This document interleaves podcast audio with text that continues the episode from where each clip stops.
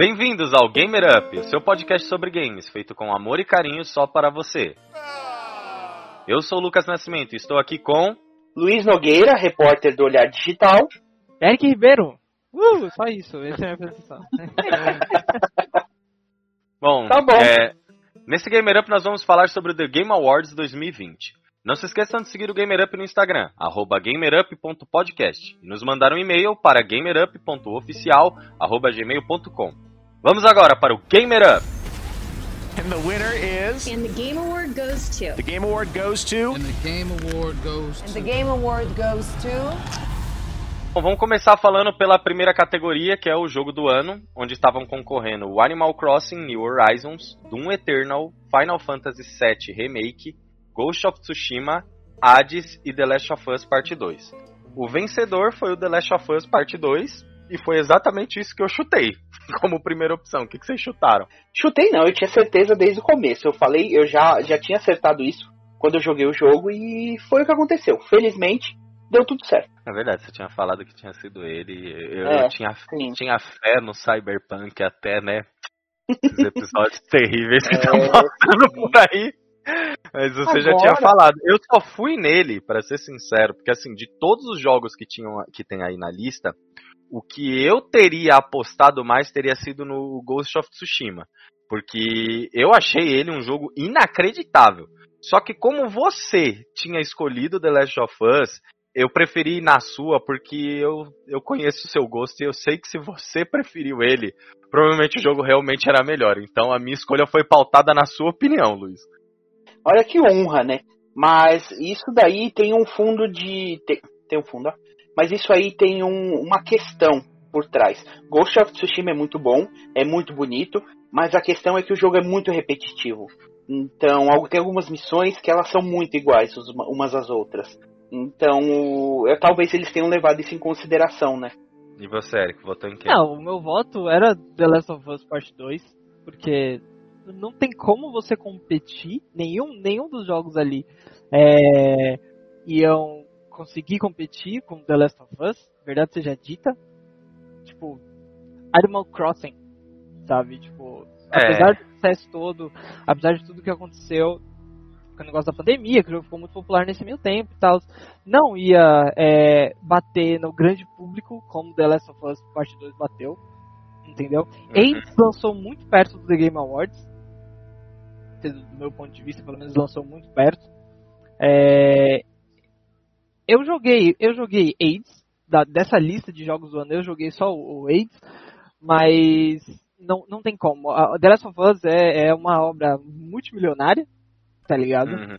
Vai virar série da HBO, inclusive. É, então, é é uma obra multimilionária e não ia ter como bater, então a- a- o prêmio de jogo do ano não me surpreende nem um pouco, não foi nenhuma, não foi nenhuma surpresa, eu já esperava que ele fosse ganhar, principalmente quando eu vi quem estava concorrendo com ele. É, eu concordo com isso. Porque assim, eu acho que.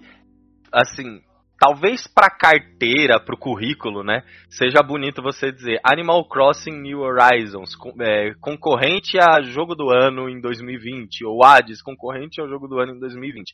Mas, cara, ele não tinha a menor chance, velho. Não, Mesmo que The Last of Us não tivesse concorrendo, ele não teria ganhado dos outros, velho. Pelo Tá. menos, tipo, hum, eu não acho que esses jogos tenham, assim, esse.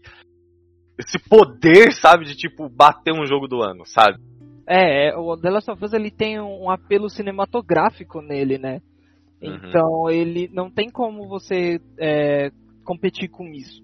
Um jogo que fosse apenas um jogo, que é o caso do AIDS, do meu ponto de vista, é, não ia bater com um jogo que é um filme, sabe? Então, tipo, não, não tem como. É, Animal Crossing também é só um jogo. O Doom eu acho muito repetitivo, apesar Também desse, acho. desse Doom Eternal ser consideravelmente diferente e trazer recursos diferentes do anterior dele, mas ainda assim é só um jogo. O Olha, Final cara, pelo VII que o Luiz falou sobre o Doom Eternal aquela vez, é a mesma coisa, tá ligado? É, é, não, muita é- coisa. Isso é, isso é real, é basicamente a mesma coisa, mas é Doom é Doom, né? Então É, tipo, a gente gosta, É, mas é a mesma coisa. é, eu vou dizer que pra mim foi surpreendente ver que Doom Eternal tava concorrendo ao jogo do ano, entendeu? Porque eu não Sério? achei que ele foi um jogo tão grandioso assim, sabe? É, eu acho que o único que daria um- uma, uma luta legal ali com The Last of Us é, seria Ghost of Tsushima. Entendeu? Mas então se Ghost of Tsushima ganhasse pra mim seria uma surpresa muito agradável. Pra mim também.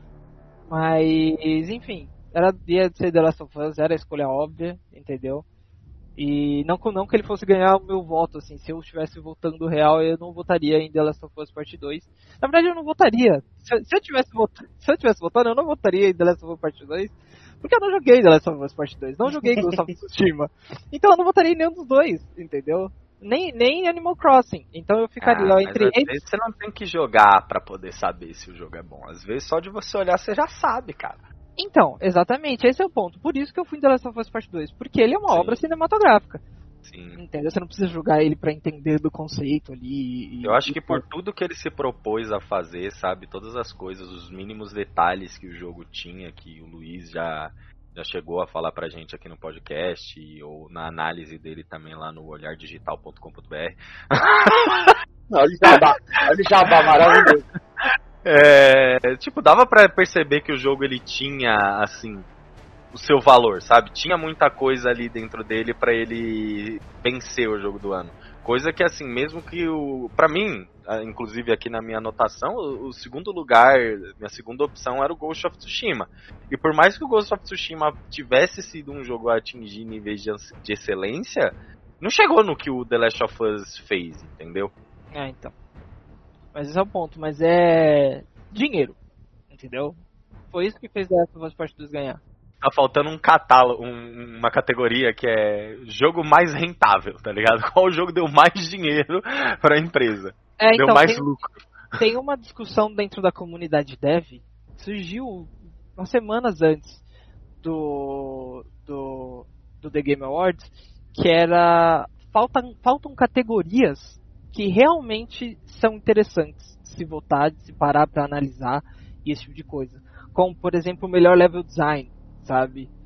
É, e porque, que enfim, que sim, porque senão é, os jogos começam a ficar muito tipo é, uma grande obra, tá ligado? E quanto maior a grande obra, mais chances ele tem de ganhar o prêmio. Não necessariamente ele é um bom jogo. And the winner is. And the Game Award goes to. The Game Award goes to. And the Game Award goes And to. the Game Award goes to.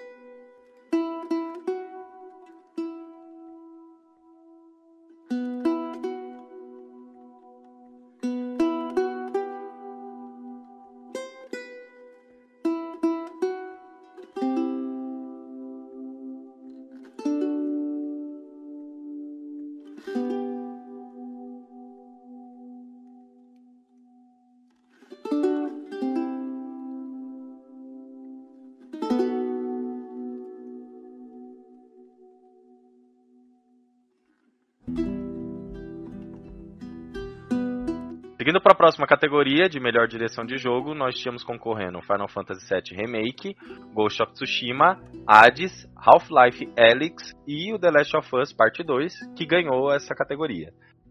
Então, eu não tinha com exatidão um vencedor para essa categoria, porque eu não sei exatamente qual que eu acho que venceria.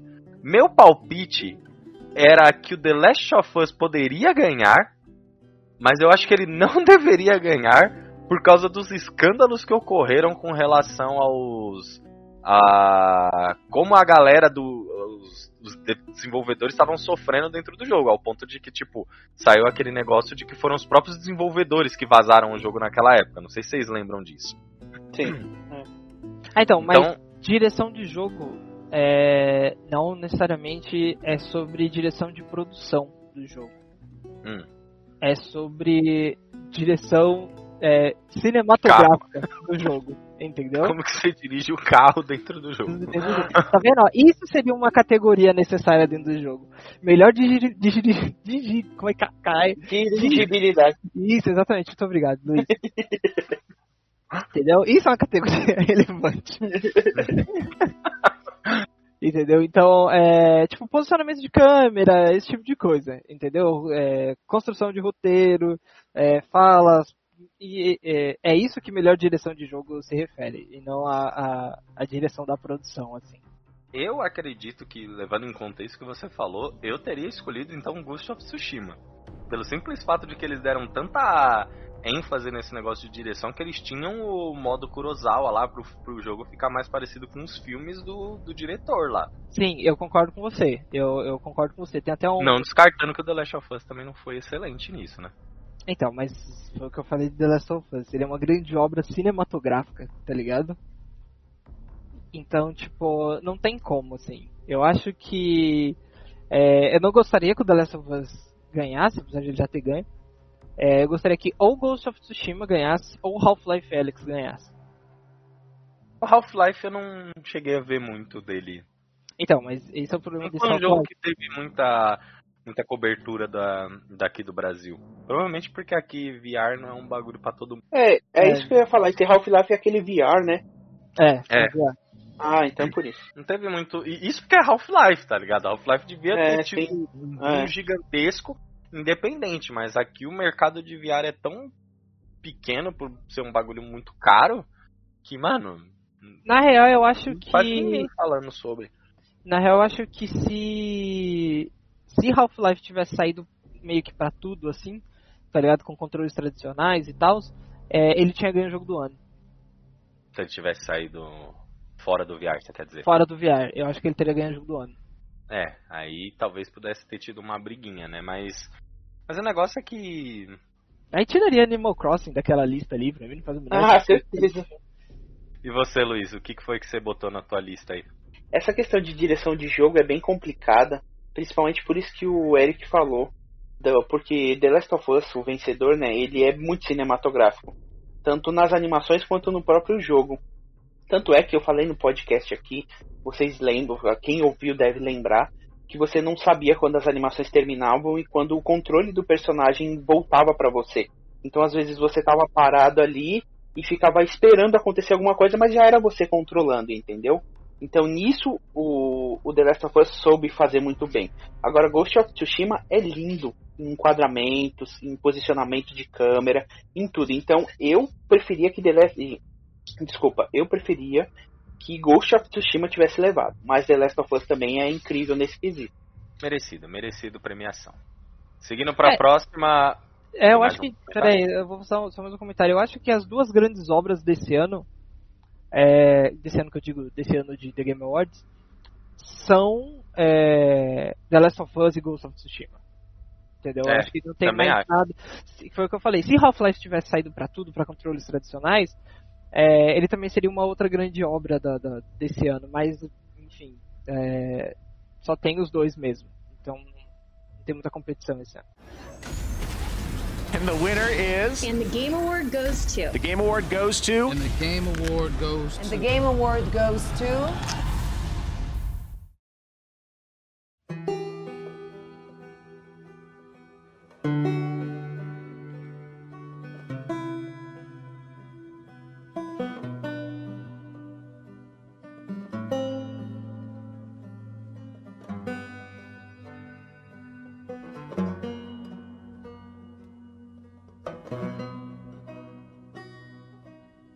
A próxima categoria é a melhor narrativa, onde estava concorrendo 13 Sentinels, Aegis Ring, Final Fantasy VII Remake, Ghost of Tsushima, Hades e The Last of Us Parte 2, que venceu essa categoria.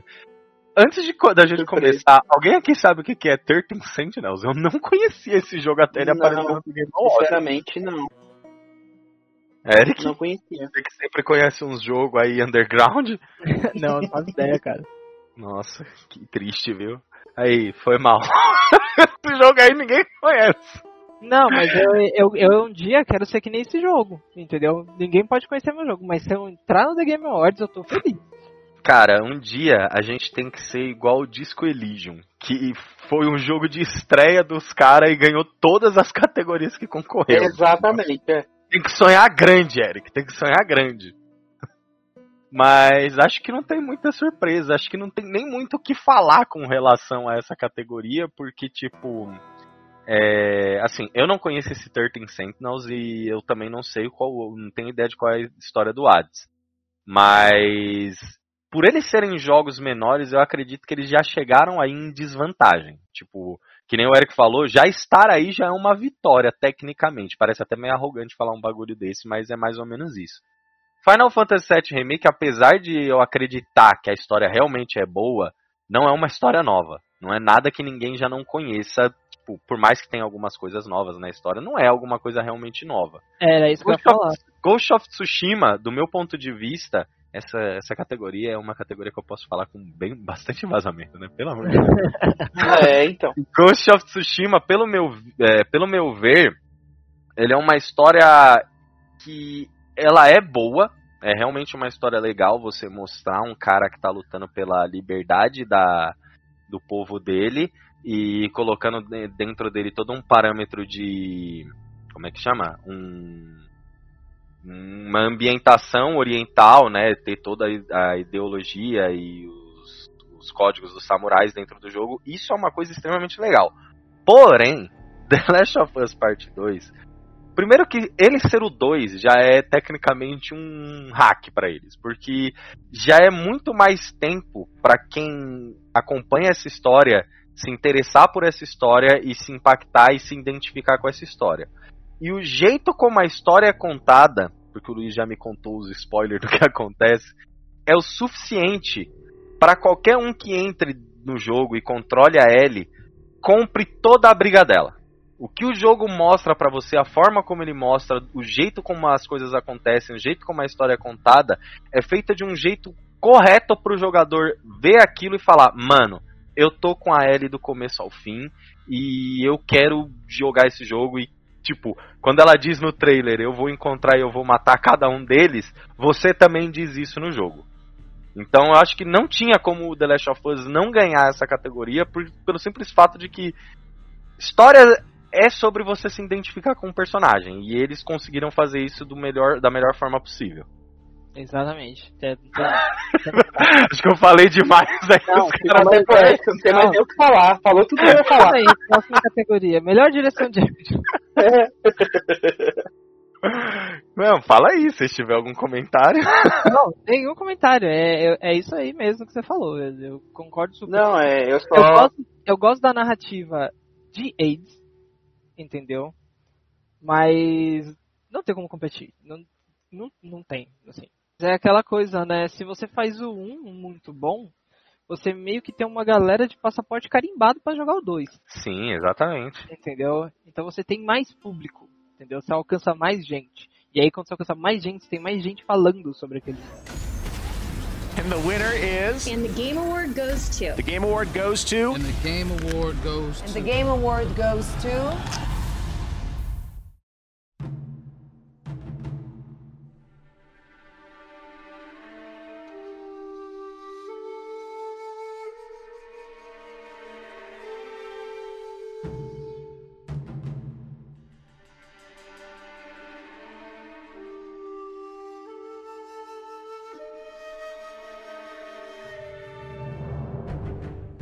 Bom, seguindo para a próxima categoria, melhor direção de arte, onde concorreu Final Fantasy VII Remake, Ghost of Tsushima, Hades, Ori and the Will of the Wisps e The Last of Us Part 2. E essa é uma categoria que o The Last of Us não ganhou.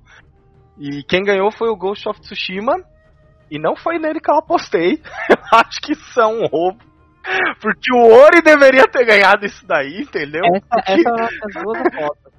Porque, é- ah, não, o Ghost of Tsushima era a minha segunda opção, mas É, então. eu não acredito que o Ori não ganhou, velho. Eu, eu quero ouvir primeiro os comentários do Luiz, que jogou os dois jogos. O que, que você acha, Luiz? Então, eu, apesar de ter gostado muito de Ori, ser um dos jogos que eu mais gostei esse ano, Ghost of Tsushima eu achei superior nessa questão de arte, de direção de arte, de longe. De verdade.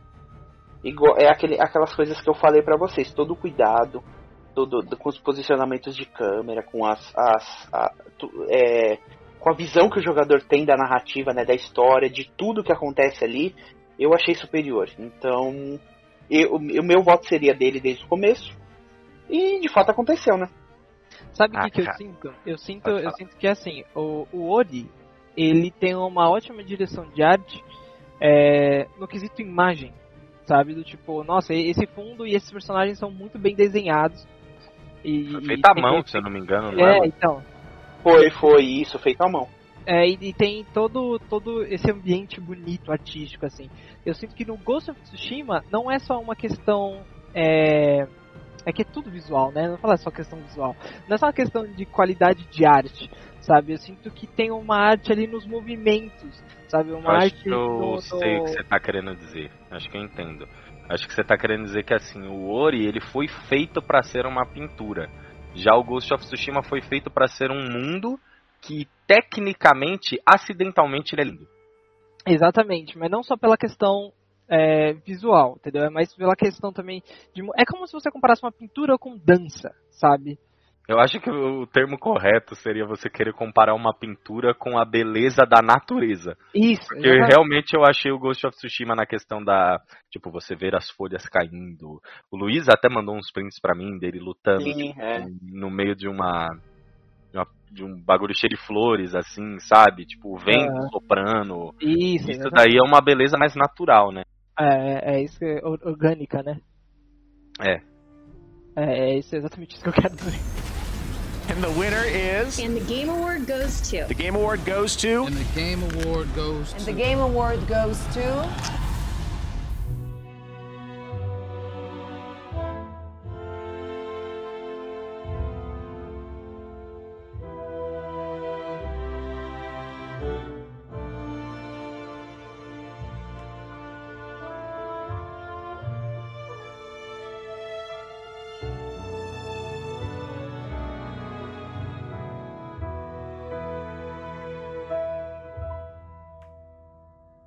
Vamos para melhor trilha sonora e música. Os concorrentes são Doom Eternal, Final Fantasy VII Remake, Hades, Ori and the Will of the Wisps e The Last of Us Part 2. O vencedor foi Final Fantasy VII Remake. E aí é aquilo, né? Eu não tinha ideia de qual era a melhor trilha sonora, porque, assim, desses jogos o que eu joguei foi o Ori, os outros eu só consumi, tipo, por opiniões ou vendo as pessoas jogando.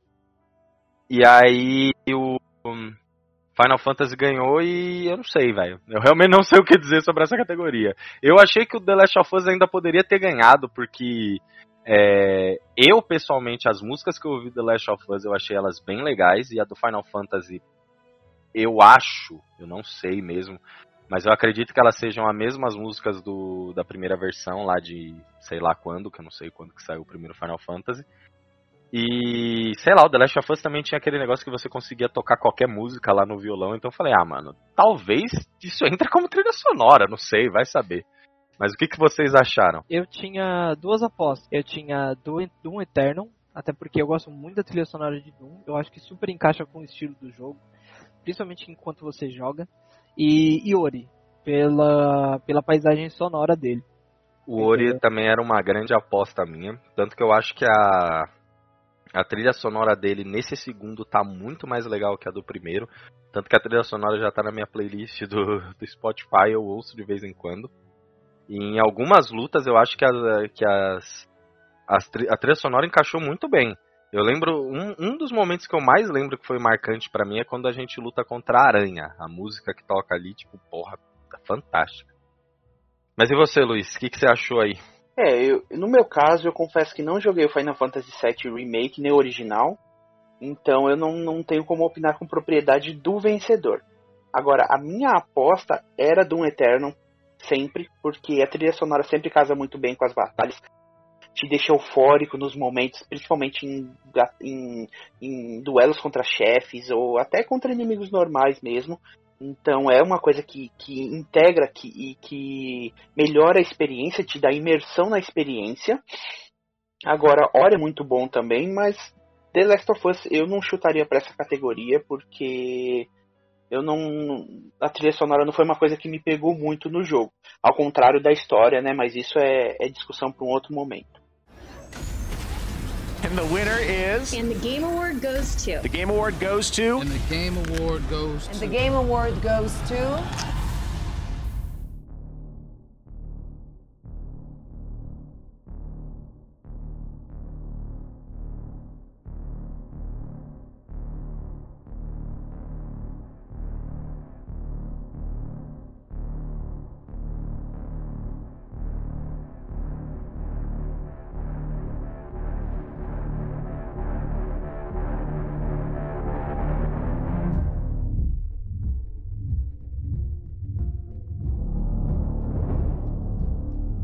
Próxima categoria é melhor design de som, onde estava concorrendo Doom Eternal, Half-Life Alyx, Ghost of Tsushima, Resident Evil 3 e The Last of Us Part 2. E ele foi o vencedor.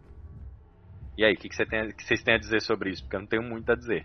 Assim, no, no final das contas, é, se você juntar a categoria de melhor design de som e melhor narrativa, você tem a categoria de melhor direção de jogo. Entendeu? Então, zero surpresa que o The Last of Us tenha ganhado. Entendeu? Porque foi o que eu falei, a gente precisa de categorias mais relevantes, tá ligado? E design de som cai na categoria de melhor direção de jogo. Então, zero surpresa, assim, não, nada me surpreende. Olha, na minha lista, o The Last of Us era a primeira opção e o Resident Evil a segunda. Porque o The Last of Us, ele tem muito daquele negócio stealth, de você se rastejar, de você andar na grama, de você andar escondido. Então eu acredito que aquilo do é, tenha sido bem trabalhado na questão do som. A- Se eu não me engano, a Ellie tem alguma alguma das habilidades dela é se orientar pelo som, não é, Luiz? Isso é de- isso desde o primeiro jogo, né? Ela, ela se concentra, isso é uma coisa que o Joel ensinou pra ela. Ela se concentra no ambiente e consegue ouvir o- os inimigos, o que eles estão fazendo, pra onde eles estão indo, né? E é uma coisa que foi melhor trabalhada no segundo, e tá presente em vários momentos. E se você estiver usando um fone de ouvido, né? Você consegue ouvir o- a localização do, do inimigo. Então isso é, é bem impressionante. É, eu acho que também pode, pode ser destacado aqui como o melhor design de som, aquele cachorro gritando de dor, aquilo ali, mano, foi muito real, entendeu? Não sei, Doeu, não né? aquilo não foi, não foi artificial, tá ligado? Eu, eu tenho a impressão de que eles realmente maltrataram um cachorro no estúdio pra conseguir aquele som, porque foi, foi terrível, meu Deus do céu, velho. And the winner is. And the Game Award goes to. The Game Award goes to. And the Game Award goes to. And the Game Award goes to.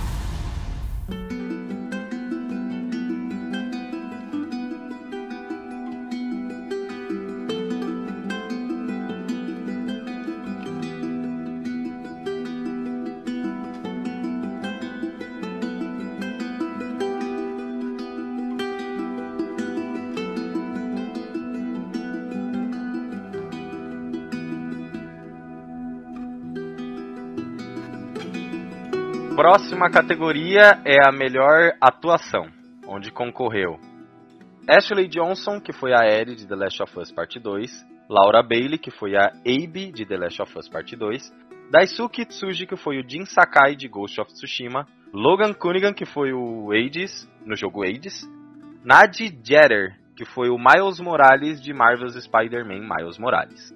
E o vencedor, a vencedora no caso, foi a Laura Bailey, que fez a Abby no The Last of Us Part 2. Bom, a minha aposta era que ia ser ou ela ou a Ellie a vencedora, porque como a gente já discutiu aqui um milhão de vezes, o The Last of Us foi o jogo mais cinematográfico que teve, então, tipo, se eu não me engano, eles também fizeram muito daquele negócio da captação de movimento, onde eles conseguem pegar as expressões do ator. E eu não duvidava de que, tipo, fosse um. que iria ser alguém do The Last of Us que iria ganhar, entendeu? É isso aí. É isso aí. Eu não, eu não tenho mais, eu não tenho mais comentários sobre sobre The Last of Us ter ganhado alguma coisa. É aquela coisa, é uma grande obra cinematográfica, bilhões e bilhões de reais investidos. E se não tiver um ator que ganhe um prêmio, mano, sinto muito. And the winner is. And the Game Award goes to. The Game Award goes to. And the Game Award goes to. And the Game Award goes to.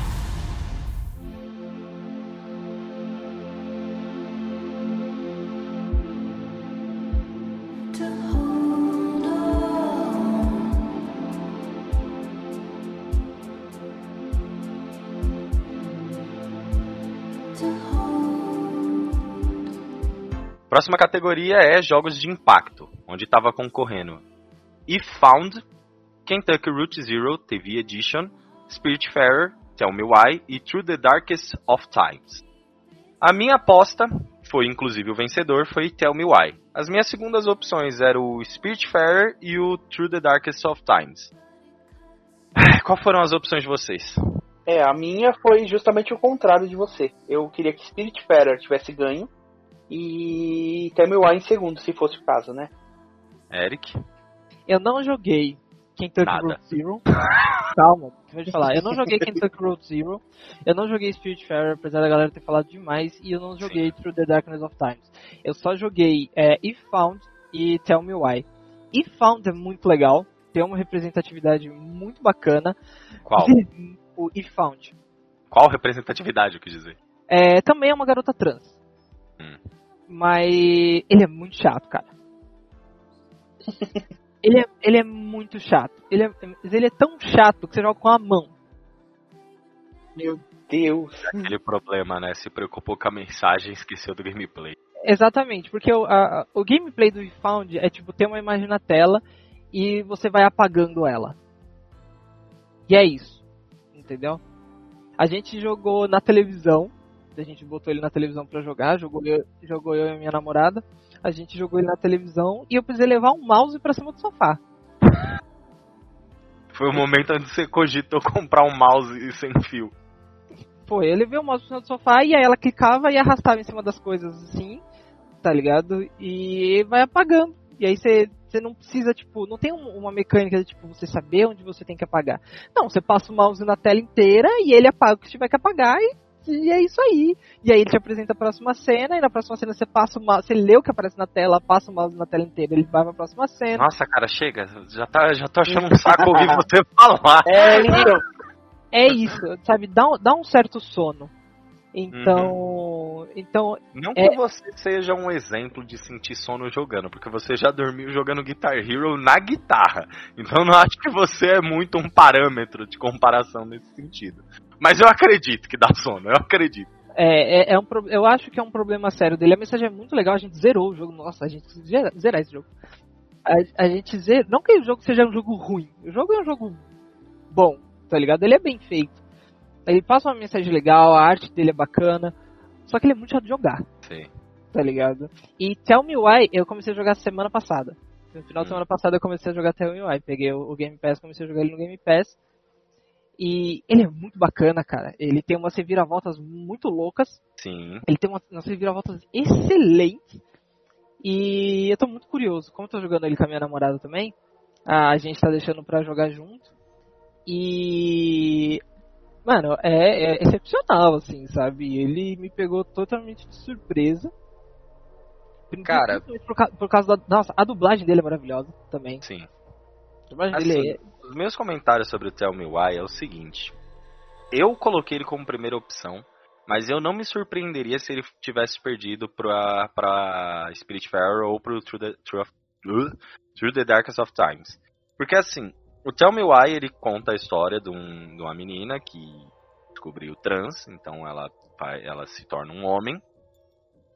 E ela qual que é o nome? Tyler, né? O Tyler Aham. e qual o nome da irmã dele? É, Isso é porque você tá jogando, hein? é isso que eu tô jogando. Isso que você tá jogando. Gostei, hein? Vai, Google. É Abby? Ellie? Não, peraí, confundi os jogos. Nossa, ele falou os dois nomes das personagens do The Last of Us. Joga por favor. Ellie. Ellie, eu, passei, eu falei Ellie. Ele falou mesmo? Falei Ellie. Eu acho que é Ellie, não sei. É, é isso aí. É isso aí? Você foi pesquisar ou você tá concordando? Não, eu tô concordando só. Ellison. Ellie, é. Mas então, ele segue a história dos irmãos aí, do Tyler e da Ellison, com eles voltando pra casa da onde eles saíram depois do, da morte da mãe deles, onde o Tyler, Ele matou a mãe dele quando ele era criança. Isso já é tipo os primeiros minutos do jogo, então não é um spoiler. Só que assim, é, a história ela, ela mostra que ele matou a mãe dele por causa de uma questão de transfobia. E só que assim, o jogo ele se vende com esse negócio de, de mostrar pra gente como que é a dificuldade de uma pessoa trans e as coisas que ela passa pela vida. Só que eu não acho que ele aprofundou isso muito bem. Eu acho que ele tinha a chance de mostrar isso mais profundamente em diversos outros em diversos outros pontos. Afinal de contas, por mais triste que seja, uma pessoa trans, ela sofre muito na sociedade. E eu não tô diminuindo, assim. Afinal de contas, você matar sua mãe quando você é criança não é uma coisa pequena, né? Só que eu acho que ele podia ter ido mais fundo para mostrar mais e ensinar mais para as pessoas, tipo, não para mim. Eu sou uma pessoa que eu já entendo muito bem como é que é isso, mas tipo para pessoas que não sabem pelo que que essas pessoas passam.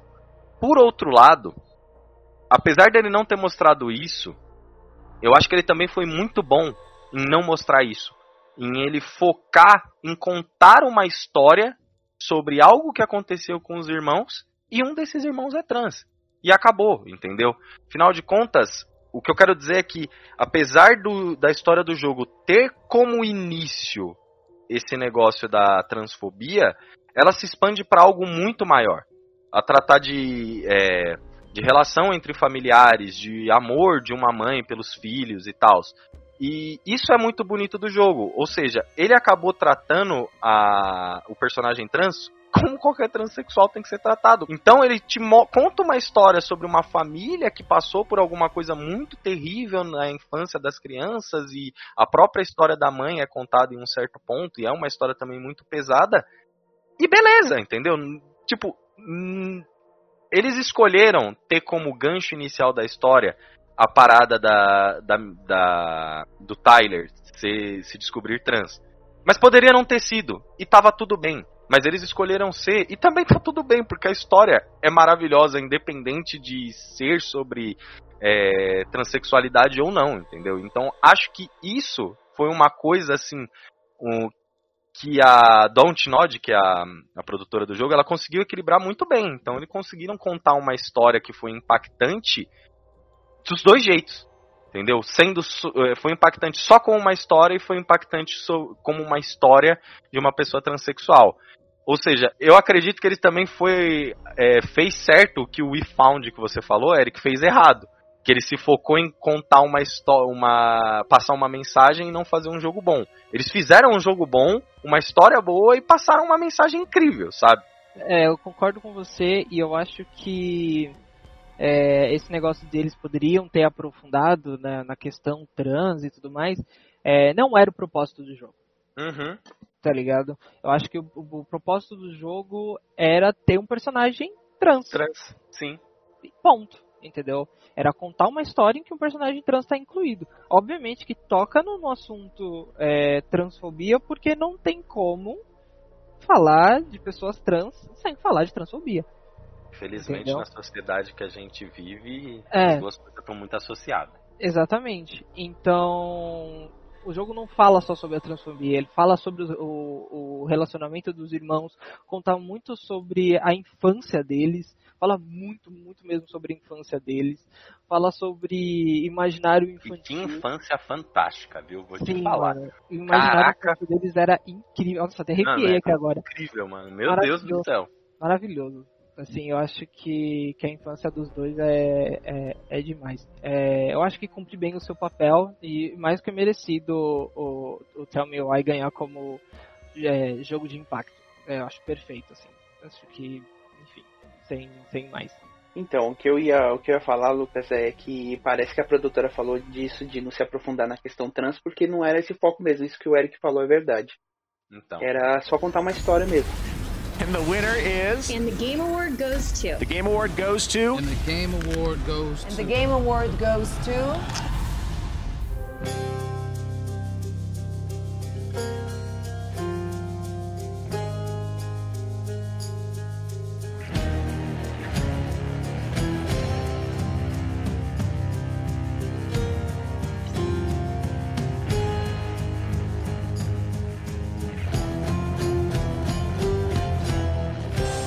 Na categoria Melhor Jogo Independente estavam concorrendo Carry On, Fall Guys Ultimate Knockout, Hades, Spelunk 2 e Spiritfarer. O vencedor foi Hades, o que eu chutei, porque pra mim parecia meio óbvio que ele ia vencer, já que ele tava concorrendo a jogo do ano. Mas eu também tinha colocado como segunda opção o Fall Guys e depois o Carry On. E vocês? Então, eu. O meu voto era Hades, apesar de eu ter jogado ele um pouco antes do, do The Game Awards. Joguei, acho que comecei a jogar ele uma semana antes do The Game Awards. É, e eu achei ele assim excepcional. Entendeu? Eu acho que eu descobri um gosto por. por. É, como é que é? Roguelike. Descobri um gosto por roguelike. E eu gosto muito de Dead Cells. E eu estou gostando muito de Hades, eu ainda estou jogando ele. E, e aí a minha lente de raciocínio foi basicamente a mesma do Lucas, assim, é, ele estava concorrendo ao jogo do ano e eu acho que o único que poderia desbancar ele ali seria Fall Guys. É, eu também acho. Entendeu? Ele era a minha segunda opção. Porque o Fall Guys teve mais é, clamor popular, assim. Então eu pensei Destaque, que. Eu, né? é. Então eu, eu fiquei com isso de. de ou Hades ou Fall Guys. Apesar de, de Carrion também ser muito bom. Eu joguei Carrion assim que ele lançou. É, eu também. E E acho ele. que quando ele lançou, ele lançou também no, no Game Pass. Isso, é, exatamente. Só que eu cansei de Carrion muito rápido. Sim, é, eu também. Eu cansei E de eu não consigo ver o nome desse jogo e não lembrar daquela música do Supernatural do Eu ia falar isso agora. E aí, então essa era a minha aposta. Era Hades, assim, 100%. Fall Guys, por causa do clamor popular que ele teve. E Carrion, porque ele tá no meu coração. Então, não tem, não tem outra, outras alternativas. É, no meu caso, o meu coração era de Spiritfarer, né? Apesar de, do, de eu ter certeza que Hades levava, justamente por isso que vocês já falaram, de dele concorrer a jogo do ano. Eu queria que Spiritfarer tivesse levado, porque é uma história incrível, muito muito bonita, tocante, enfim. Mas Fall Guys também eu acho que tinha chance, né? Justamente por essa questão de, de ter se popularizado em 2020, ao lado de outros jogos que a gente ainda vai citar. Mas foi merecido, acho que Hades mereceu mesmo. Cara, eu preciso perguntar, você acabou não falando muito do Spiritfarer nos jogos de impacto. Eu comecei a jogar esse jogo, mas como ele começa muito lento, e na época eu tava num momento muito corrido, eu não consegui dar a atenção que esse jogo merecia. Então, cara, na verdade, a única, a única coisa que você precisa saber é: a personagem principal e o gato dela são chamados para substituir o Caronte, que é aquele barqueiro das almas, né, que, que é responsável por levar as almas do, do desse mundo para fazer a passagem. Então, você arruma o seu barco, um barco para isso, né, e sai coletando almas pelo, pelo universo do jogo. E aí, como último desejo dessas pessoas que estão morrendo ali à beira da morte, prestes a fazer a passagem, você tem que é, é, suprir todas essas necessidades, esses desejos. Alguns querem rever a família, outros querem é, um, um quarto arrumado, entendeu? Uma atenção sua. Então é um Essa negócio de. É, um, papai Mock lá no, no Ori. é, então. É, Já um- é uma coisa de, de gerenciamento. Exato, entendeu? É uma história de gerenciamento. Você dá atenção pro próximo, você entender as necessidades. E o momento da passagem é uma das coisas mais bonitas que eu já vi em algum jogo, porque é emocionante, é bonito, a trilha sonora ajuda demais. Então é, é, tocante, é tenso, entendeu? Também? Hã? É visualmente bonito também. É lindo, é lindo. Eu tenho, eu acho que eu tenho uma na minha na minha análise, acho que eu tenho uma captura desse momento, depois dá uma olhada lá. Na onde que tá a sua análise, Luiz? Em olhardigital.com.br. Muito bem. Olha só, aprendi. Podia estar pagando, mas não tá, né? Podia Fazer estar quê? pagando, mas não tá. É. É, só uma última dúvida sobre o Spiritfarer. Eu não lembro quando eu joguei, mas ele não tá traduzido, né? Tá sim, tá sim. Legendado em português. Tá. No console ou só. É, se bem que é o mesmo jogo. É, os então, dois. Eu joguei no PC, mas os dois. hum, vou dar uma olhada de novo, então vou dar mais uma chance. Eu acho que, o- que, o, que o grande ator agora, então, é o Caronte, né? Porque ele, ele não tá em Spiritfarer pra fazer AIDS. Porque ele tá, ele tá em AIDS. E aí ele não aparece em Spiritfarer pra, fi- pra você conversar com ele no AIDS e ele fala... "É". que é, toda vez que você interagir com ele... "É". Aí o, o, o, o filho do Wade, eu não lembro o nome dele, Aegis, alguma coisa assim. É, tenta bater mal papo com, com o Caronte e o Caronte responde. "É, And the winner is. And the Game Award goes to. The Game Award goes to. And the Game Award goes And to. the Game Award goes to.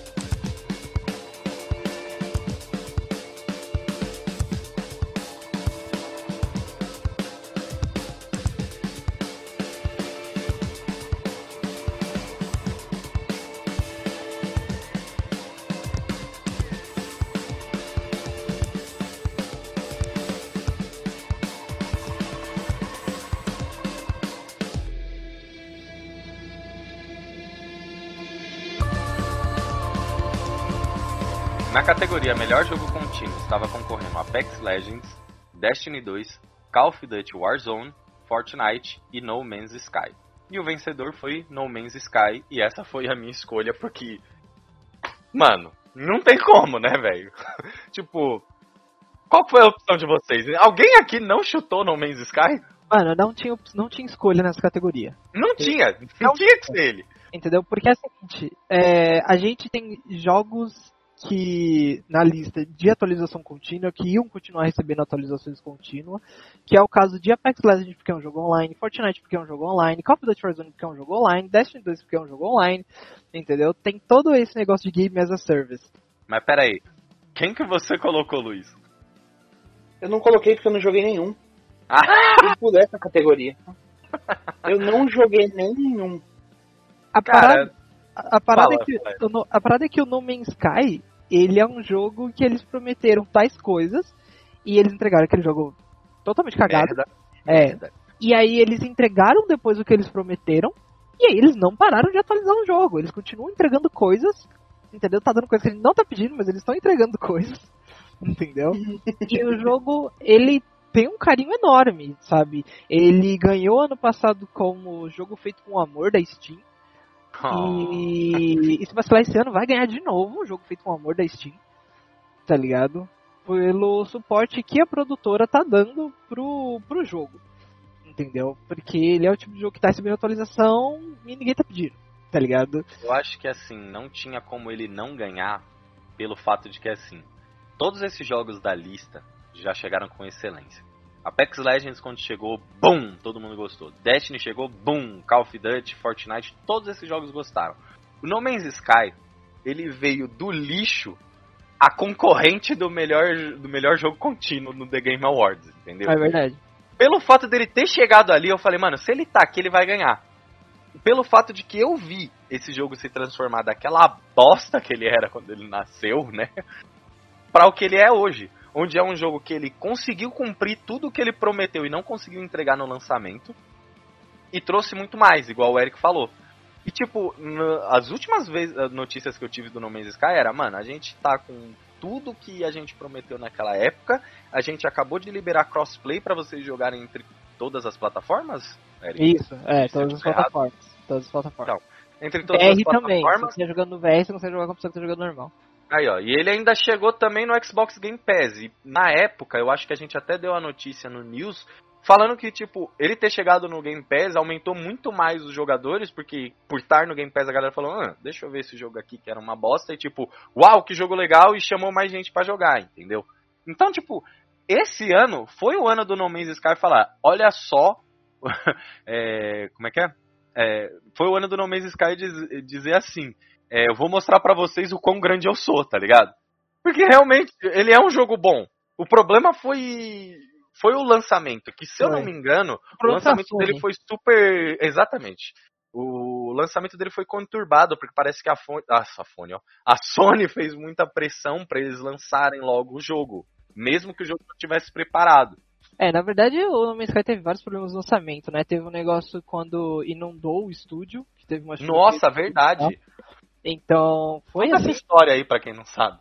Não, então, o que aconteceu? É, o No Man's Sky, ele tinha... Na verdade, eles não tinham um jogo No Man's Sky, né?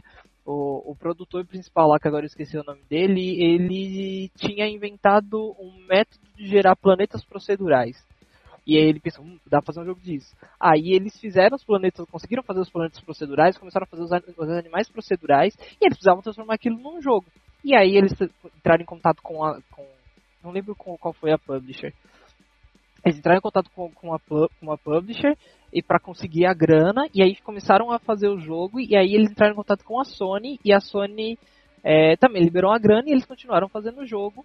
E eles tinham uma data de lançamento e eles viram que não ia entregar e pediram um tempo para a Sony. A Sony liberou esse tempo. Eles depois, nesse, quando chegou a época, eles viram que não ia conseguir entregar de novo, porque obviamente eles não tinham, né? Eles não tinham aquela coisa de fazer o jogo, eles não tinham feito um jogo, eles tinham feito uma engine que fazia proceduralmente as coisas. E aí quando eles foram pedir tempo para a Sony, a Sony não deu o tempo. E aí eles entraram num período de crunch e aí teve uma chuva e alagou o estúdio, queimou HD, estragou o computador, tá ligado? E aí o jogo saiu é, o que saiu. Então você consegue ver claramente o progresso do, do, do No Man's Sky se você olhar só o lado do multiplayer. Porque eles prometeram que o universo era tão grande que dois players não conseguiriam estar no mesmo espaço ao mesmo tempo. Tudo para falar que tinha multiplayer, só que os jogadores não iam conseguir se encontrar. Aconteceu que no primeiro dia tinha duas pessoas no mesmo lugar e elas não estavam se vendo. E aí depois eles implementaram aquele negócio do sinalizador, onde você conseguia deixar uma mensagem no lugar, e aí quando outro player chegasse nesse lugar, ele também conseguia deixar uma mensagem e tudo mais. Depois eles adicionaram o co-op de quatro jogadores, mas você tinha que invitar essa pessoa para entrar na sua party, e aí vocês conseguiam se ver. É, se você se você e outro jogador tá no mesmo lugar, estavam no mesmo lugar ao mesmo tempo, você só via meio que um que um ISP, assim, que uma fadinha.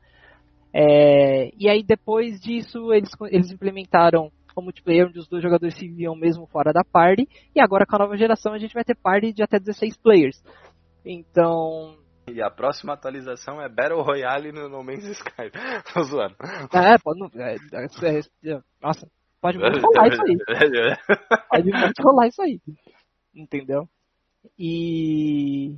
Enfim, você consegue ver claramente o progresso assim, de No Man's Sky, entendeu? Agora você fala qual foi o progresso de Destiny 2. Ah, ele recebeu umas expansão. Ah, se for levando isso em consideração, o WoW recebeu expansão também. Ele devia estar aqui no melhor jogo contínuo, se Destiny 2 está aqui. Tá ligado? Não, não faz muito sentido, assim, do, do, do meu ponto de vista. É, é isso, sabe, cara? And the winner is. And the Game Award goes to. The Game Award goes to. And the Game Award goes And to. the Game Award goes to. Vamos agora para a categoria que eu acho que foi a, uma das mais disputadas. Melhor jogo mobile. Tava concorrendo Among Us, Call of Duty Mobile, Genshin Impact, Legends of Runeterra, Pokémon Café Mix, que é o único da lista que eu nunca ouvi falar. O vencedor foi o Among Us, ele foi a minha escolha mas tem um porém. Eu não sei porque que esse jogo tá aqui. Eu queria entender por que, que Among Us está concorrendo a melhor jogo mobile em 2020, sendo que ele foi lançado em 2018, se eu não me engano. Tipo, como assim, velho? Então, é que o, o, jogo meio que renasceu em 2020, né? Eu conhecia Among Us há um, há um certo tempo, mas ele renasceu em 2020, sim, tá ligado? é, principalmente com a ajuda da, da comunidade, YouTube, Twitch, enfim. Ele tem. Ele, ele entrou nas listas dos, dos, dos, dos mais baixados uhum. da, da Apple. Entendeu? Então é basicamente isso, é porque ele renasceu em 2020. Tá ligado? Ah, cara, mas assim. O quanto ele mudou desde o lançamento agora, entendeu? Então, Porque assim, eu conheço pessoas que jogavam desde o lançamento e tipo, elas falaram, ok, o jogo tipo melhorou uma coisinha ali, outra coisinha aqui, mas ainda é o mesmo jogo, sabe? E aí me parece tipo que, sei lá, me parece meio que uma, o, o The Game Awards tipo querendo limpar uma cagada de 2018, onde esse jogo deveria ter recebido o glamour e a atenção e ele não recebeu. Tudo bem que eu também não sei se em 2018 tinha uma categoria de melhor jogo mobile, mas eu acredito que sim. Mas, tipo, me parece isso, sabe? Porque, porra, os caras, eles não estão é, fazendo um jogo novo, é o mesmo jogo, tá ligado? Ele só, só que agora ele foi ganhar destaque. E eu não tô em nenhum momento dizendo que ele não merece ter ganhado, entendeu? Eu acho de fato que de todos esses da lista, ele era o melhor, entendeu? Eu ainda tinha um palpite que o Genshin Impact podia, poderia ter ganhado porque ele fez muito barulho.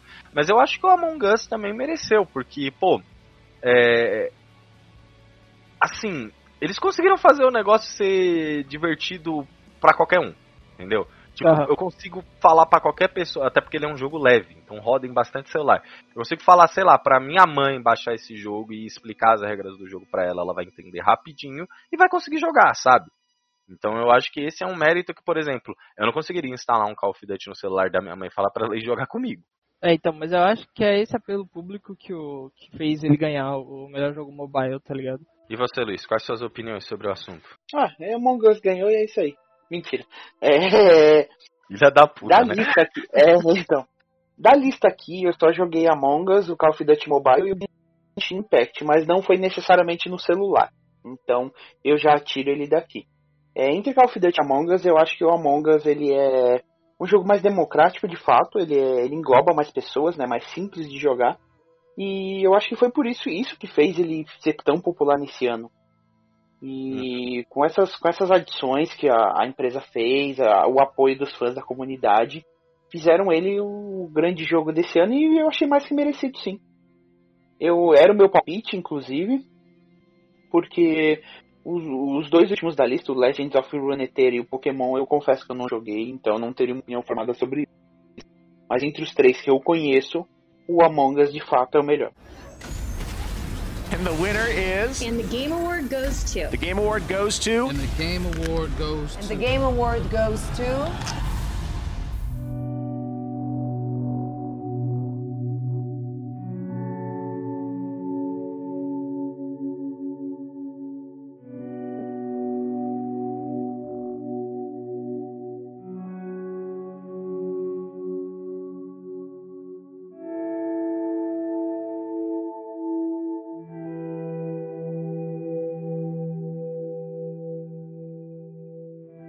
A gente vai pular a categoria de melhor suporte à comunidade, porque ninguém aqui tem, sei lá, competência suficiente pra falar sobre, todo mundo aqui chutou.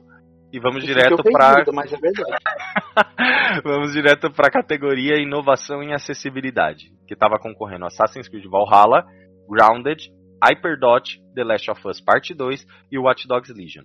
O vencedor foi o The Last of Us Parte 2. Então, o Eric vai explicar pra vocês aí o, do que se trata exatamente a categoria inovação em acessibilidade. Então, a categoria Inovação e Acessibilidade, ela se refere a quanto o jogo tem de recursos para que pessoas com algum tipo de, não sei se eu posso dizer assim, algum tipo de deficiência ou, ou algum Fobia, no problema caso de do Grounded.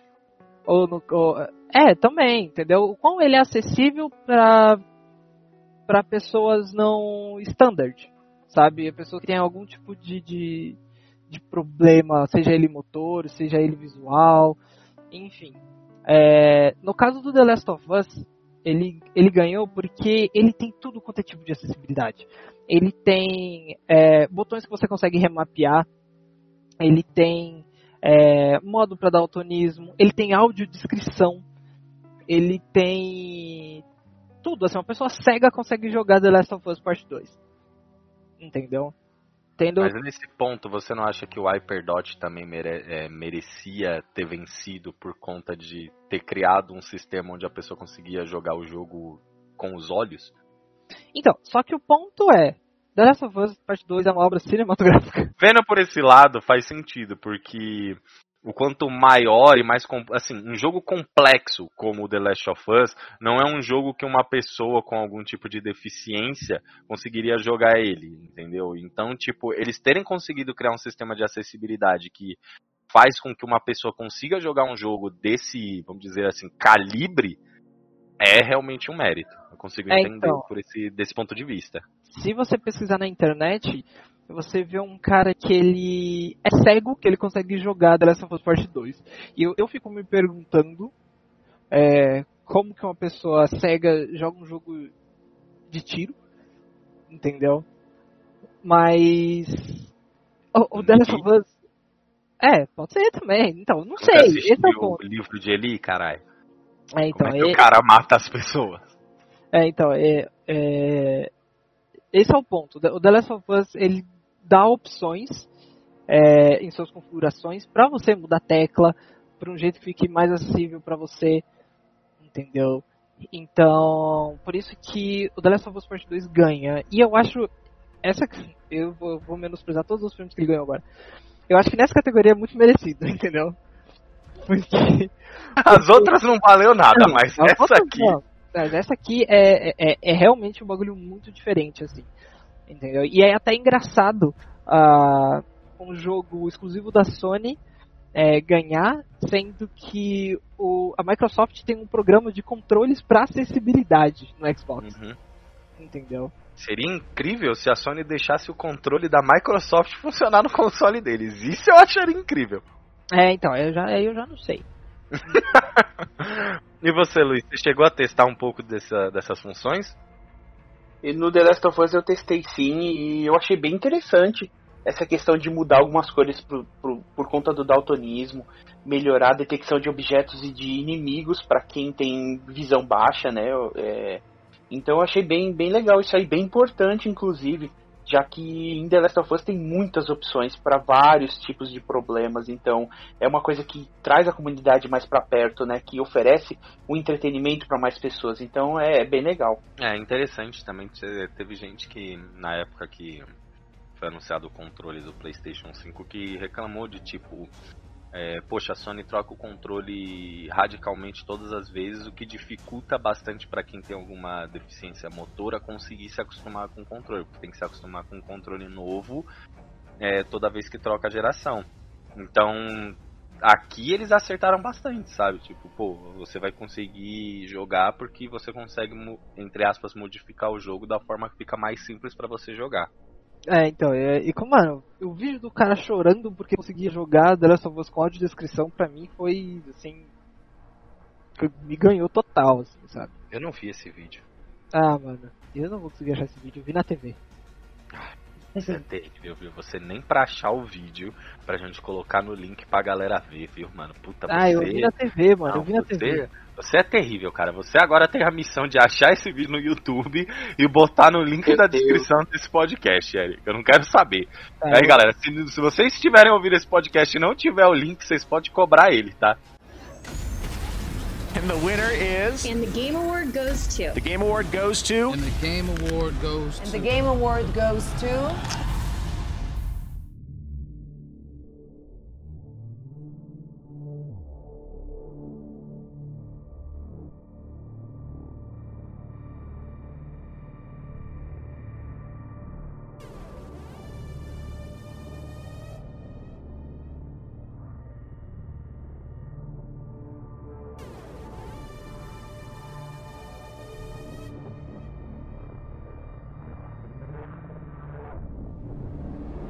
Agora para a categoria Melhor Jogo de Realidade Virtual ou Realidade Aumentada. Concorrendo tinha Dreams, Half-Life Alyx, Marvel's Iron Man VR, Star Wars Squadrons e The Walking Dead Saints and Sinners. E o vencedor foi Half-Life Alyx. E essa foi a minha aposta porque é Half-Life, tá ligado? Eu não acho que teria alguma chance de Half-Life não perder. A minha segunda opção era o Star Wars Squadrons e depois o Dreams. E vocês? A minha aposta era Half-Life, porque eu sinto que a gente tá numa fase de transição é, de experiências VR, tá ligado? Para jogos VR. Entendeu? No início tinha muito jogo de tiro, tinha muito. Sabe? Coisas que eram experiências, de, tipo, andar de montanha russa, tá ligado? E o que o Half-Life Alex faz é entregar um jogo VR mesmo, assim. Sabe? Com progressão, com história, com. Sabe? Um jogo, um jogo. assim. fazer um jogo grande em VR. A gente tem um podcast É, que eu e você falamos mais sobre o Half-Life Alyx. Você pode ouvir as nossas opiniões sobre o Half-Life Alyx no Gamer Up 2, que são os lançamentos de março de 2020. And the winner is. And the Game Award goes to. The Game Award goes to. And the Game Award goes And to. the Game Award goes to.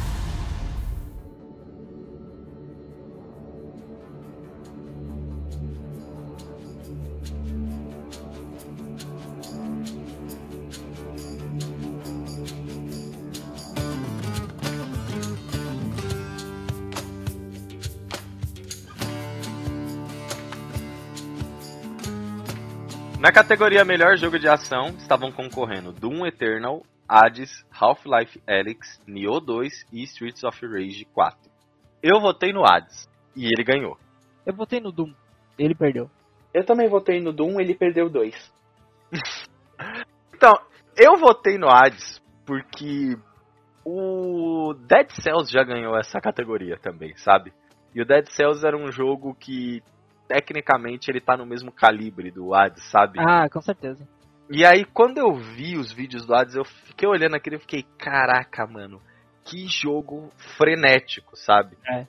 Eu não acho que que eu acho que assim, primeiro de tudo, eu acho que Nioh não deveria estar disputando aqui. Eu acho que jogo Souls devia ter toda uma categoria só pra eles, entendeu? Eu acho que jogo Souls não é jogo de ação, jogo Souls é Souls. Não, mas a questão é que só tem um, um, um Souls por ano, se for o caso, então vai concorrer com quem? Com ele mesmo? Caraca, o que, que aconteceu com seu microfone? Ficou tão alto do nada. É, não é que eu tava, eu tirei, porque o fone tá suando na orelha, eu tirei e ficou perto da boca. Nossa, parece que você engoliu. não, mas faz sentido. Realmente um Souls por ano é muito pouco, mas Tá aí, a galera tem que começar a fazer mais jogos Souls porque são jogos bem legais. Não, Mas acho que por causa disso, eu, por causa da do que eu vi no, do Hades, que tipo, é, era um combate muito mais frenético. Era tão frenético quanto é o combate do Doom. Só que pelo Hades ser uma inovação, eu acho que ele tinha mais chance de ganhar. Como o Doom já é um jogo que, que nem a gente falou, ele é muito igual ao, ao, ao Doom, Doom, né? Que esse é o Doom Eternal. Eu achei que o Hades tinha mais chance de ganhar por ele ser um jogo novo e por ele ser um jogo de. um jogo indie, né? É. E você? É isso É. É isso aí. Tudo bem. É isso aí. Apesar de ter aquilo que eu falei de quando você faz o primeiro jogo bom, você tem meio com a galera com passaporte carimbado pro segundo, mas eu acho que esse não é o caso do Doom. É. Eu acho que o Doom ele acaba sendo um jogo muito mais de nicho, né? É, um jogo eu que agrada a todo mundo. É, a galera que joga, que tá acostumada, sei lá, com um jogo de tiro comum, COD, Battlefield é, e esse tipo de jogo não joga Doom. Eu acho que existe um problema no nome do Doom. É essa a minha opinião, entendeu? And the winner is. And the Game Award goes to. The Game Award goes to. And the Game Award goes And to. the Game Award goes to.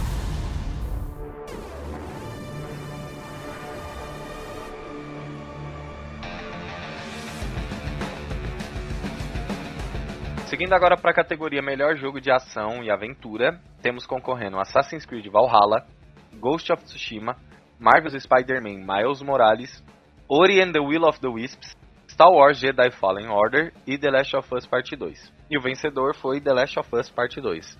E foi o meu palpite também, acredito que seja a mesma coisa com vocês dois, né? Não, Não? não. Então o meu palpite aqui, é, o meu palpite aqui era Miles Morales. Era Miles Morales? Era Eu Miles não Morales. achei. Eu não achei que ele fosse ganhar porque caiu mesmo na mesma coisa do Doom, sabe? Tipo, é mais do mesmo. Ah, não é, cara. Não é. Miles Morales não é mais do mesmo. Ele é infinitamente superior em relação ao primeiro. Mas porque a história é menor. Hum, Uma, uma questão que me incomodou no primeiro é que era muito longo, era muito chato. Aqui tem as missões secundárias, tem a história principal, mas você termina de boa lá com suas 20 horas. E com as missões secundárias umas 25, 30 horas, coletando tudo que tem pra coletar. E pra mim tá bom, entendeu? Tá ok. A história é, é certinha, fechadinha. Deixa um gancho pra continuação, mas ela se encerra ali, ela fecha o arco muito bem. 25 horas você consegue fazer a história principal e missões paralelas coletar a maioria das coisas que tem pra coletar e fechou, finalizou, entendeu? Pra mim tá muito bom. Então não fica aquela coisa chata, cansativa. E a história fecha direitinho, ela deixa uma, uma coisa pra continuação, né? uma ponta pra continuação, mas ela encerra o arco assim do, do Tinkerer, que é o, o vilão desse jogo e tal. Então eu achei bem interessante essa questão. Apesar de eu ter gostado bastante de The Last of Us Part 2, eu me envolvi muito mais com Miles Morales por questão de, de aproximação com história, com ambientação e tal. Eu achei bem mais interessante né, nesse quesito. Então eu achei o jogo melhor nessa, nessa questão. Agora, é, falando de. E eu esqueci o raciocínio. Tá, então deixa, deixa eu fazer um comentário aqui rapidão. É, pra mim, é, qualquer um que ganhasse ali tava bom. É, menos o Star Wars. Cala a boca, mano. Mó jogão. Pô, você tá louco, tio. Ô, mano, esse Star Wars, da- pra mim, podia ter concorrido até a melhor narrativa, mano. Não, narrativa, narrativa eu tô exagerando, mas esse jogo é muito bom, velho. Ah, o, meu, o meu ponto com Star Wars é que ele tem algumas coisas que me incomodam. Ele tem ah, alguns aspectos de, de desenvolvimento que me incomodam um pouco. Que, que é tipo assim: é, você tem que oferecer risco e recompensa pro seu jogador, certo? É, e a recompensa do Star Wars pros riscos que você corre não são é, satisfatórias, vamos dizer assim. Você quer dizer na questão da exploração? De você, tipo, ah, vou lá fazer uma exploração do caramba pra ganhar uma skin de sabre de luz. de Exatamente. É esse, esse é o principal ponto que me incomoda nesse jogo. E isso é um problema muito sério de level design. Cara, eu concordo nesse ponto.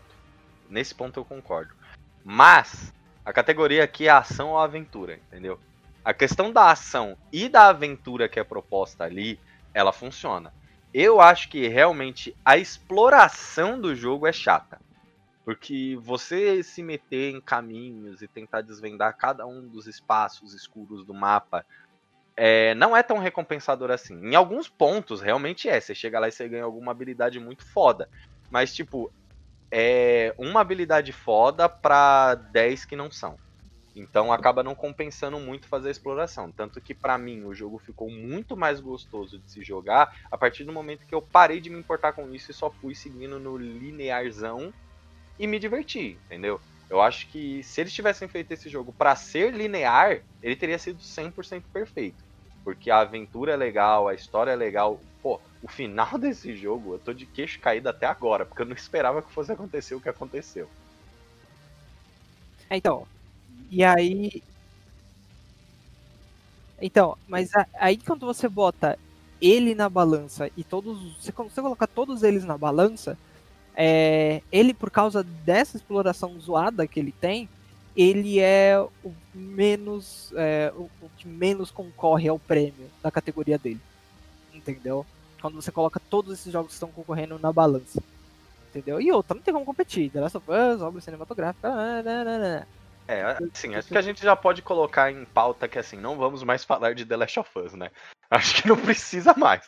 Quando a gente falar que ele ganhou, é tipo, é, tudo bem, ele ganhou. Mas assim, a última pergunta que eu queria fazer pro Luiz com relação ao Spider-Man é se você sentiu que apesar de você. é, você falou que você achou ele melhor, por ele ser menor e tal. Mas você não sente que esse jogo ele tá muito mais pra uma DLC do que pra um jogo novo? Não, não. Não, pra mim ele é totalmente necessário como um jogo novo mesmo. Porque ele acrescenta várias mecânicas do personagem. Eu, pra mim, a movimentação foi, foi aprimorada em relação ao anterior. São várias coisas que foram. O que deu certo foi assim: o que deu certo foi melhorado aqui. E o que deu errado foi substituído ou acrescido novas coisas, entendeu? Novas mecânicas. São Isso é personagens novos. Não vamos dar passo pra trás. O Eric sempre fala disso, inclusive. É, você quer falar sobre Ghost of Tsushima, ô Luiz? Você acha que ele tinha alguma chance, tinha algum mérito? Porque eu, eu, pessoalmente, pra mim, essa daqui foi uma outra categoria, assim como a jogos mobile, que foi bem acirrada, entendeu? Tipo, acho que tinha alguns jogos aqui que dava pra descartar. Tipo, o Ori, por exemplo, apesar de eu amar o Ori, tipo, de paixão, ele não, não tinha chance contra esses jogos, entendeu? Tipo, Então, eu, eu, eu, eu, vou, eu vou partir desse princípio mesmo, Lucas. O Ghost of Tsushima é bom, é tecnicamente bom, é. Só que ele não tinha chance aqui também. Porque o, o The Last of Us, o Miles Morales e até o Assassin's Creed Valhalla, em alguns, alguns, algumas questões, ele é superior. Entendeu? É polêmico, isso aí é polêmico, mas infelizmente é verdade. And the winner is. And the Game Award goes to. The Game Award goes to. And the Game Award goes And to. the Game Award goes to.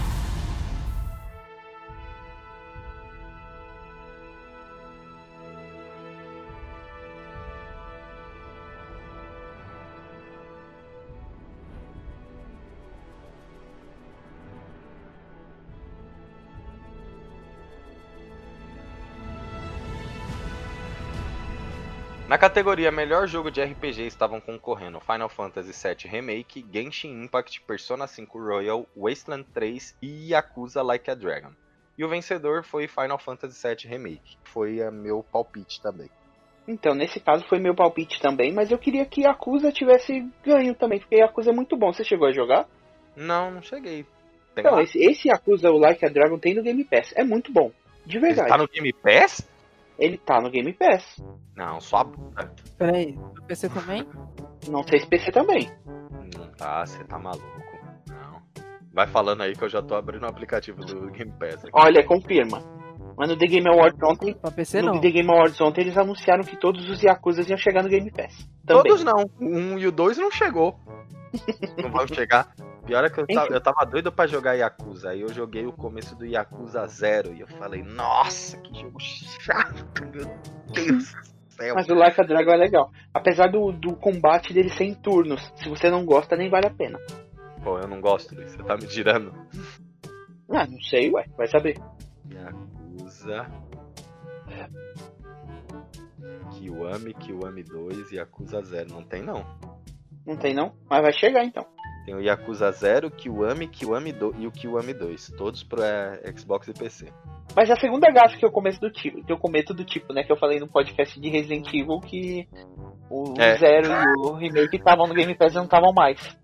Você tá, você tá muito desligado de Game Pass, né, velho? Agora eu tô com, agora Eu você nem tem um no. Game Pass mais. Que absurdo, Microsoft, a gente ama você, tá?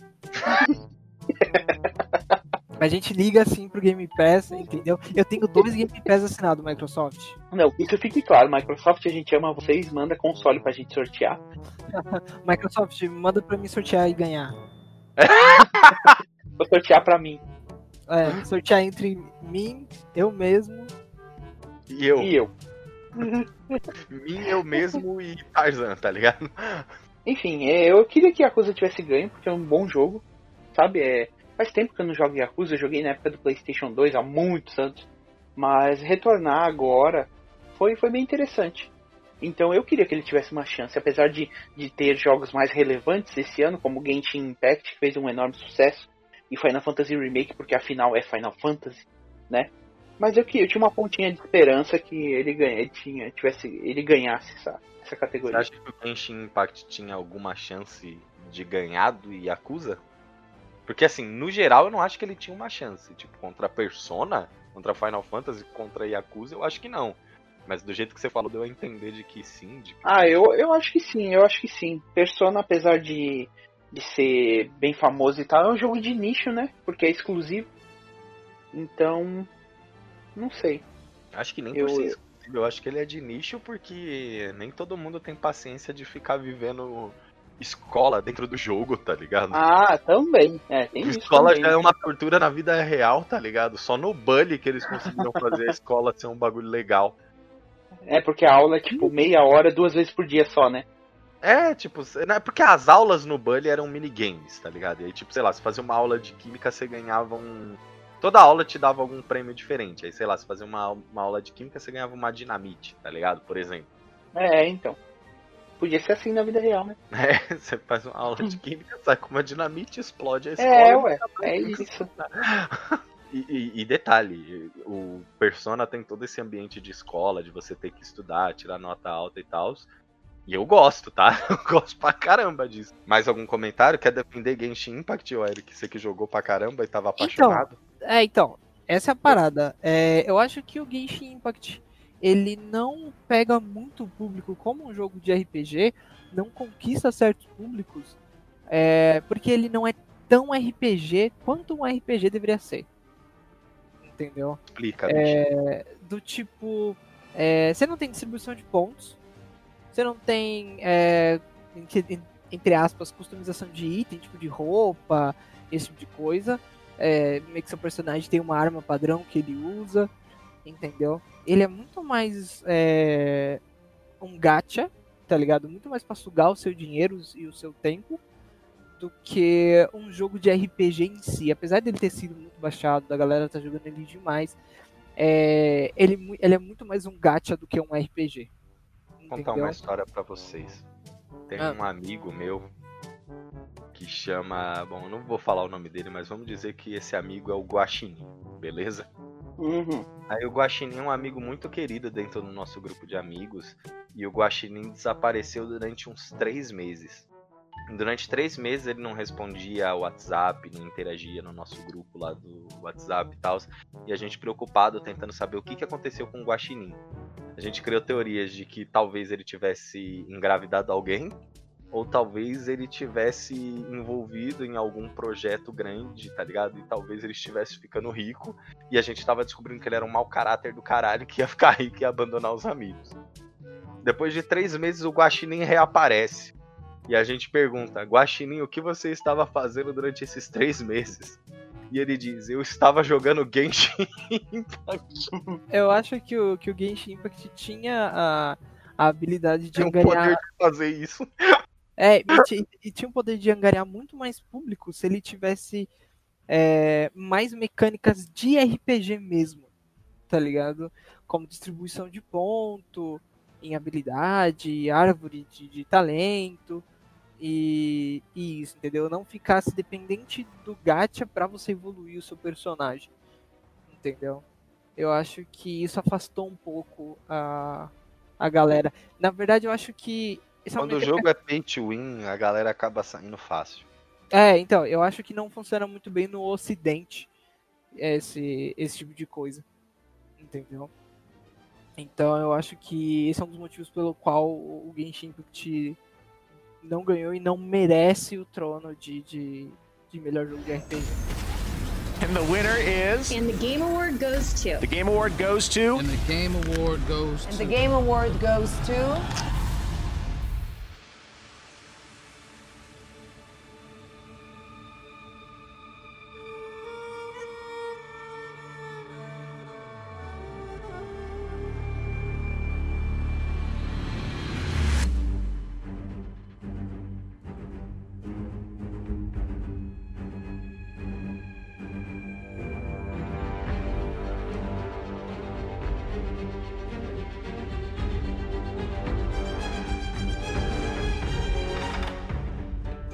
Próxima categoria é melhor jogo de luta. E estavam concorrendo Grand Blue Fantasy vs Mortal Kombat 11 Ultimate, Street Fighter V Champion Edition, One Punch Man, A Hero Nobody Knows e Under Night in Birth e dane-se o resto. Que eu não sei como é que lê isso. Alguém quer se arriscar? Eu tenho, eu, tenho, eu tenho uma teoria sobre essa categoria. Ah. O TGA. Eu, antes de tudo, eu quero deixar claro que o vencedor foi o Mortal Kombat 11 e eu tinha escolhido ele só porque eu gosto de Mortal Kombat, porque eu não gosto no geral de jogo de luta, então eu não jogo eles, então eu só votei no que eu jogo mais. É, é, é, esse, é, é uma das minhas teorias também, mas a minha teoria principal é o seguinte: é, o TGA é uma premiação extremamente ocidentalizada Hum. de, de prêmio de videogame. Extremamente ociden- ocidentalizada. E esses jogos, tirando obviamente Street Fighter, é, não fazem muito sucesso no ocidente. Mas o outro é o One Punch Man, cara. Então, esse é o ponto. A galera que tá ligada. Blue Fantasy também é bem oriental. Então, esse é o ponto. O ponto que você tá Então. querendo dizer é que ganhou o jogo mais famoso no ocidente. Exatamente. O jogo Ah, mais tá. ocidentalizado, entendeu? Foi quem ganhou. Porque a premiação é extremamente é, ocidental. Então o jogo que fizesse mais sucesso no ocidente ia ganhar e seria o Mortal Kombat. Não, não- nenhum outro. Discordo. Hã? Discordo. Então, qual é- não, essa é a minha teoria. entendeu? Discordo Foi- porque eu acho que Street Fighter faz tanto sucesso aqui no ocidente quanto faz o Mortal Kombat. Pelo- só por isso. Entendeu? Talvez você tivesse correto com relação ao Grand Blue Fantasy, One Punch Man e esse Under Night aí que eu nem sei qual que é. Mas pelo fato do Street Fighter ser grande aqui no, no ocidente como é o Mortal Kombat, discordo de você. O que, que você acha, Luiz?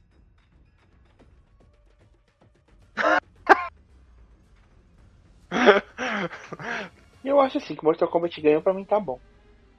Era o que eu torcia mesmo. Mas o pior é que essa é real, porque jogo de luta não é uma coisa que eu jogo muito. E Mortal Kombat 11 foi o único que eu joguei e eu gosto, entendeu? Então. Bom, podemos ir para a próxima aí. então? Então, nóis. peraí, só, só, só fazer mais um adendo. Eu acho também Eu achei que ele ia falar, Scorpion é melhor que Sub-Zero. Não. O...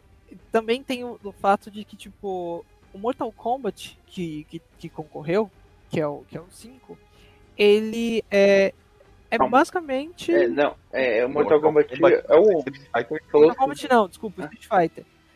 O Street Fighter que concorreu, ele é basicamente o Street Fighter lá de 2016.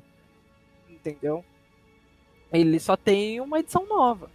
E o Mortal Kombat é um Mortal Kombat novo.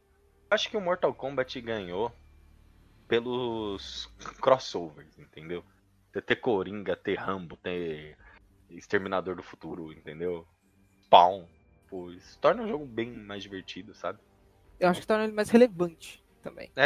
Mais atual, tipo, ah, olha só, posso jogar com. É, então, e, é, e é esse é o meu ponto. O Street Fighter é o Street Fighter de 2016, sabe? Então, eu acho que esse é o principal fato, assim. Porque se você tirar é, Street Fighter, que basicamente concorre todo ano, Street Fighter, o 5, tá ligado? Você não, não tem muitas opções pra colocar. O Mortal Kombat vai ganhar todos os anos se eles continuarem lançando o Mortal Kombat por ano. Porque aí você vai ter o Mortal Kombat 11, aí você vai ter Un- Under Night, É, eu também discordo disso aí que você falou. Acho que se você ficar lançando um jogo todo ano, a chance dele começar a ficar uma bosta e aí, pô, ficar de saco cheio é grande. Então, mas aí se você levar isso em consideração, o Street Fighter V tinha que estar lá no, no. no Ongoing Game, lá, que tá o No Man's Sky, tá ligado? Mas E aí ele entraria na mesma categoria de Call of Duty, e, enfim. And the winner is. And the Game Award goes to. The Game Award goes to. And the Game Award goes And to. the Game Award goes to.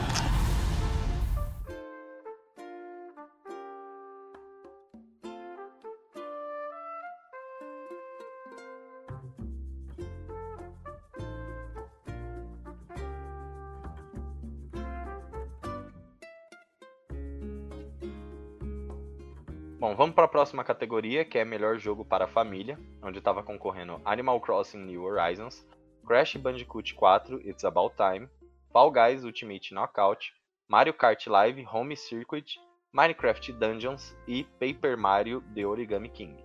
O vencedor foi Animal Crossing New Horizons. Esse foi o meu palpite pelo simples fato de que ele estava concorrendo a jogo do ano e nenhum dos outros. Eu não sei vocês, que, que vocês apostaram aí. Eu, pessoalmente, preferia que o Crash tivesse ganhado, ou o Fall Guys. Mas vendo os concorrentes, não tinha como outro jogo ganhar que não fosse o Animal É, Crossing. o, o meu palpite era no Crash. Eu queria muito que ele ganhasse. Agora, Fall Guys nessa categoria só se for um jogo pra família se matar, né? Porque é, é bizarro, né? Mas enfim. É, É faz que- sentido. É que o que fez. Tipo assim, não tô falando que. Tá que falando o- assim, vai, fala logo. Para de passar o pano quente, só fala a opinião, solta a voz. A gente tá vivendo no, no, no- num ano muito atípico, entendeu? Então o que, o que as coisas que vão influenciar as pessoas a jogarem, o que vão unir as pessoas para jogarem coisas, é o estado que, ele- que eles estão vivendo, assim. E o, e o Animal Crossing, como que eu posso explicar? Ele. Ele sabia. Não é que ele soube aproveitar muito bem, mas ele. Ele conseguiu hora- mostrar um mundo melhor do que o mundo merda que você tava vivendo. É, isso aí. Você É, poderia interagir com as pessoas online através do jogo, o que os outros jogos não te dava essa vantagem. Até porque assim, É, eu falei Fall Guys simplesmente porque eu acho que o Fall Guys é um jogo bem divertido. Mas, por exemplo, Fall Guys nem tem multiplayer. No caso do Minecraft, ele tinha, o Mario Kart Home Circuit, ele tinha, ele inclusive trouxe uma ideia diferente que era você jogar com um carrinho de controle remoto. O Paper Mario, não sei. E tipo, o Crash ele trouxe aquele negócio que você podia passar o controle. Ele meio que criava duas contas no jogo, ou até mais, e tipo, mano, morreu, passa o controle, chega no checkpoint, passa o controle. Então dava pra você ter uma diversão com alguém sentado do seu lado pra jogar. Mas que nem você falou, em vista de como o mundo tá hoje, onde você não pode sair de casa, né? Não A ideia do Animal Crossing é você pode passar o controle, né? Só que você passa o álcool em gel no controle antes. Só que o Animal Crossing era realmente o jogo mais ideal, porque de todos eles é o que melhor pode transmitir esse negócio de você se reunir, você se divertir junto online. O Fall Guys você também pode fazer isso online, só que a questão é que, tipo, mano, a pessoa que tá online ali com você é seu inimigo, tá ligado? Vai estar enfrentando seu amigo. E se na primeira rodada seu amigo morreu, f... tá ligado? Uma tristeza do cara É, que vai ter então. que esperar você terminar pra jogar com ele de novo, tá ligado? Não é bem um jogo pra você jogar com os amigos, assim. Primeiro, primeiro de tudo que eu acho que Mario não tem que ganhar prêmio nenhum. Olha, que já chega de Mario. Se chega de Mario, entendeu? Eu tô cansado da Nintendo e das políticas dela. Então eu acho que Mario não tem que ganhar jogo nenhum. E o caso do Mario Kart Live, do Mario Kart Live, ele tem. é, Ele tem um problema de acessibilidade. É. Entendeu? Exatamente. Eu achei que ele não poderia ganhar por causa disso. É uma ideia bem legal é, de você ter um bagulho físico, um carrinho de controle remoto. Só que, tipo, primeiro que eu não entendi como é que isso iria funcionar, entendeu? Segundo que, tipo, é muito difícil pra isso chegar em. Principalmente no Brasil. Primeiro que já é difícil desse negócio chegar aqui, mesmo com a Nintendo estando agora aqui no Brasil. Segundo que. Eu não sei se já tá no mercado, mas certamente é muito caro. E aí, sei lá, eu não acho também muito útil, sei lá, porque eu acho que esse tipo de jogo é um jogo que agrada muito mais criança, mas acho que isso também acaba se aplicando pra pessoas mais velhas, e tipo, mano, você vai colocar um bagulho desse no meio da tua casa e tipo, tu não mora sozinho. Tipo, Não, você vai estar lá andando e de repente seu pai vai passar e vai chutar a porra do carrinho sem querer, tá ligado? Tipo, pô, já cagou todo o seu jogo, sabe? O meu ponto é o seguinte: é, vamos supor, você tem um filho, certo? E tu compra Mario Kart Live pra ele, na situação que o mundo tá hoje em dia. Ele vai jogar com quem? vai jogar com você. Ou ele vai Então. jogar sozinho, e aí você vai estar lá querendo passar aspirador e vai ter que desviar do Mario. Então, o ponto, o ponto é que, pra ele jogar com você, ele tem que estar jogando num Switch e você em outro. Aí você já tem que ter dois Switches. Ah, verdade. É, aí. Entendeu? Se você tem dois filhos, você tem que comprar dois Switches. Entendeu? Procede isso aí, Luiz? não Você que sei, eu não testei o jogo. Infelizmente a Nintendo não me manda essas coisas. Triste, deixa uma Eu apelo tô a mim. vendo, ó, a Nintendo não ganha prêmio nenhum, não. Mas, mas o Animal Crossing não é da Nintendo? Não, Animal Crossing é de uma outra empresa, entendeu? Que faz jogos exclusivos pro É, não, inclusive Nintendo. tem um adendo disso aí. Não sei se vocês acompanharam no BGA, o Brasil Game Awards. é, o pessoal tava reclamando que indicaram a Nintendo como melhor empresa. Eu Porque vi. eles, é porque eles cagam pro Brasil. Isso é real, entendeu? Indicaram. And the winner is. And the Game Award goes to. The Game Award goes to. And the Game Award goes And to. the Game Award goes to.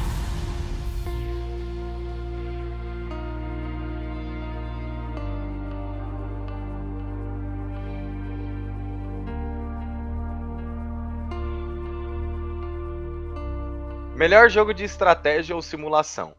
Tava concorrendo Crusader Kings 3, Desperados 3, Gear Tactics, Microsoft Flight Simulator e XCOM Chimera Squad. O vencedor foi Microsoft Flight Simulator, que foi a minha aposta, porque eu, pessoalmente, que eu me lembre, essa categoria era só melhor jogo de estratégia. E acho que essa é a primeira vez que eles adicionaram simulação. Vocês me corrijam, por favor, se eu estiver errado. E é muito curioso que de todos esses jogos, o único que é de simulação é o Microsoft Flight Simulator. Aí juntando isso com toda a grandiosidade que o jogo já demonstrou nos gameplays e nas reviews, pra mim não tinha outra escolha, tanto que na minha anotação aqui só tem ele como sugerido. Agora vocês podem não, falar. é, tá? a questão é que eu não tenho o que falar, porque o meu único palpite era esse, porque é o único que eu conheço da lista. Eu não gosto de jogo de estratégia e simulação, então. Tá, então eu tenho, eu tenho algumas opiniões. Tá. Tá, É, seja mais direto. o XCOM, o XCOM ele, ele é o clássico jogo de estratégia. Eu acho que se um jogo de estratégia sair e não tiver o que o XCOM tem, já tá errado. Entendeu? É, Gear Tactics é o XCOM de Gears of War. Uhum. Os outros dois eu não joguei. Não, Crusaders Kings eu nem sei o que, que é. Desperados É. 3 eu conheço. É, então, os outros dois eu não joguei. E Microsoft Flight Simulator ia ganhar pelo fato de ser meio que o simulador standard do mercado de avião, tá ligado? Então eu imaginei que ele fosse ganhar mesmo. E essa era, essa era, essa era a minha aposta. Surpreende o Euro Truck Simulator não ter concorrido. É que o Euro Truck Simulator é bem antigo, cara. É, mas ele, assim como o Among Us, agora ele tá fazendo muito sucesso. Não. É. refletiu, refletiu É, sobre parou, o argumento. Parou, pensou. Não, Refletiu, refletiu. O argumento foi bom, né? Não, mas só que a parada é que é o seguinte, o Among Us lançou em 2018 Hum. e renasceu em 2020. O Euro Truck Simulator 2, ele é 2012. Tá bom. E daí? E daí que ele é muito nichado. Ele faz sucesso na, na, sei lá, na live do Venom Extreme, é, que, A sei lá, Diana Zambrosuski, da Nive Stefan, do Cauê Moura, na porra da live de todo mundo faz sucesso. é, mas aí não, não fez sucesso como, você não viu, sei lá, o Boulos jogando Euro Truck Simulator. É, exatamente. O seu parâmetro de sucesso é se o Boulos jogou, é isso? Então quer dizer, o Animal Crossing ganhou porque o Boulos jogou. O Mortal Kombat foi porque o Boulos jogou. Na verdade, quem votou, quem escolheu os vencedores foi o Boulos, é isso. É, não, eu olho pro jogo e penso, o Boulos jogaria se é sempre o jogo do ano, entendeu? Esse é, esse é meu padrão. Se o político joga ano. Foi ótima, meu Deus. O Boulos jogou da onde veio isso, meu O que eu quis dizer, o que eu quis dizer é que o Among Us atingiu públicos, entendeu? Que... Boulos jogou Among Us, é isso que você quer dizer. É, mas o Boulos jogou Among Us. Jogou mesmo, é real. Jogou ele, o Felipe Neto e a Manuela Dávila. Pois é, eu falei seríssimo, eu não falei brincando. Eu, eu quis dizer que a Among Us atingiu públicos que não são meio gamer, É sabe? bem, é bem suado você pensar que assim, você viu políticos jogando Among Us, tá ligado? Que aí dava pra você fazer um parâmetro, né? Aquele que jogasse pior, você podia votar nele, porque é o que mente mal, entendeu? É, mas boa, é, isso é. é, é, É assim que o Brasil vai eleger os próximos políticos. Bota eles pra jogar Among Us. Aí você vê, hum, esse aqui foi muito bom de impostor, hein? Olha, a melhor não. Olha, esse aqui jogou bem de tripulante, ó. Ele encontrou o impostor rapidinho. Pra encontrar os problemas da minha cidade e resolvê-los, é nesse cara que eu vou votar. And the winner is. And the Game Award goes to. The Game Award goes to. And the Game Award goes And to. the Game Award goes to.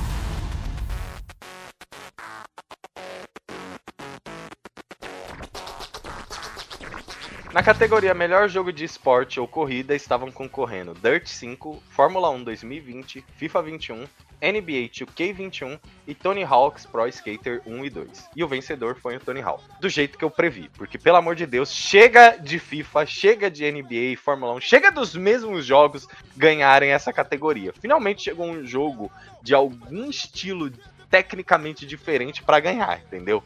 É isso aí, mano. É. Eu sou contra a FIFA ganhar prêmio também.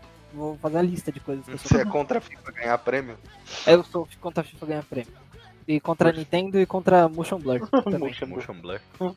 É, a primeira coisa que eu desativo no jogo é Motion Blur. É, falando sobre essa categoria de esporte, eu acho curioso que o UFC 4 não apareceu. E ele foi um jogo que fez bastante barulho na época do lançamento. Não sei se vocês chegaram a jogar. Bom, eu tenho, eu, eu tenho um comentário. Eu queria tecer comentário sobre o UFC 4. Eu tava muito animado para jogar ele. Ele entrou no Game Pass aí, o EA Play, então a gente teve acesso. Quem é assinante do Game Pass, acho que do Ultimate, consegue ter acesso ao teste grátis, que você consegue jogar 10 ou 12 horas, se eu não me engano, do jogo.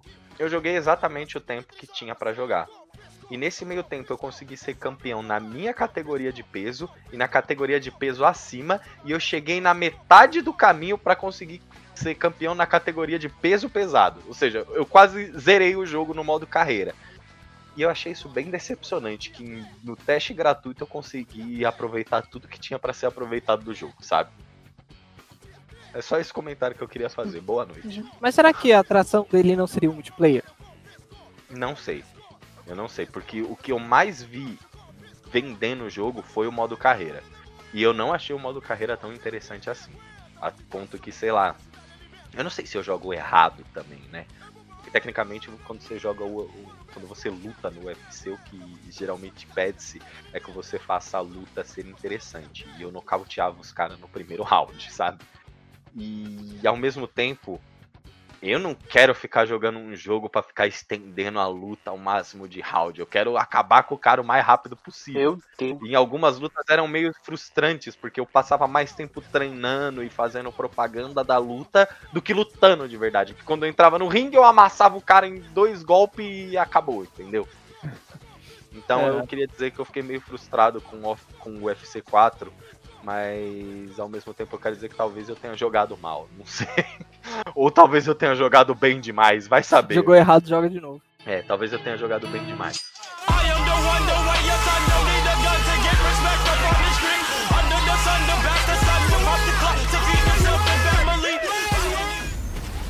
And. And the winner is. And the Game Award goes to. The Game Award goes to. And the Game Award goes And to. the Game Award goes to.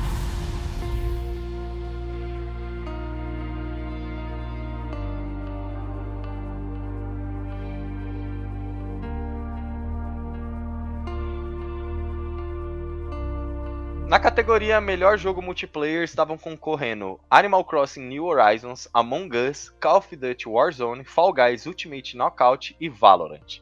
O vencedor foi o Among Us, o que me surpreendeu entre aspas.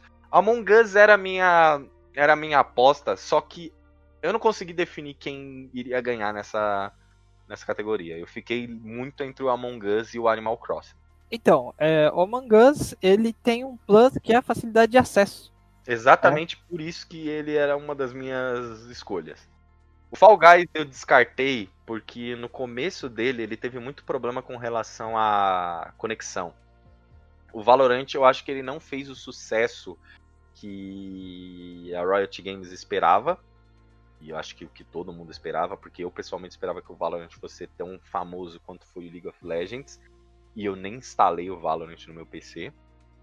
E o Call of Duty Warzone é, é mais do mesmo, né? É, então, a parada é que você tem que botar na balança a galera que tá concorrendo ao prêmio.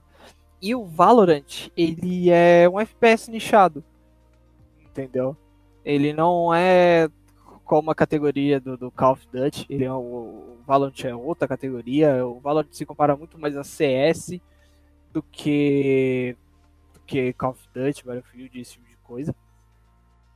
E e aí o Among Us acaba ganhando na facilidade de acesso, justamente pela coisa que, que eu É falei. grátis no celular e roda no celular de todo mundo. É que nem o Free Fire. Exatamente. É, e ele atinge públicos que não, não, não é o meio gamer.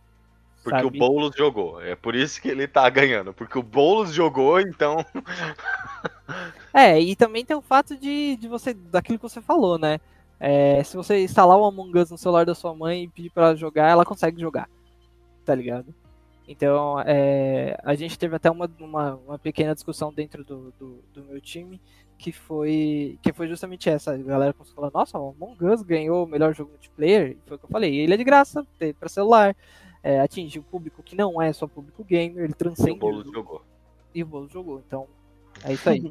melhor jogo multiplayer. Luiz, algum comentário a tecer? Então, eu, o Among Us era a minha aposta também, porque, né, o sucesso do jogo esse ano. O Fall Guys, eu, eu, eu tinha uma ponta de esperança dele ganhar também, porque fez sucesso esse ano.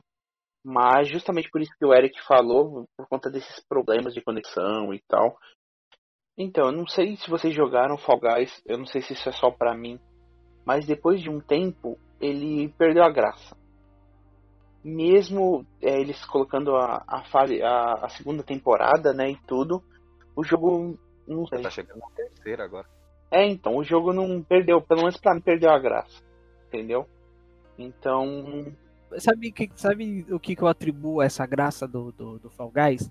É que no início, sei lá, dia do lançamento, tá todo mundo jogando, aí o cara te agarra, te coloca na frente do, do- do, sei lá, do, do pauzinho ali, o pauzinho bate em você e te joga pra fora e você morre de dar risada porque você nunca imaginou que aquilo fosse acontecer. E aí depois de um certo tempo, aquilo começou a se tornar uma tática competitiva, entendeu? é assim. Pra, sim. pra ganhar uma partida. E Tá aí. que ficou mais, mais Sério. chato quando o bagulho ficou mais sério. Exatamente, entendeu? E aí, e aí ele perdeu um pouco da graça mesmo.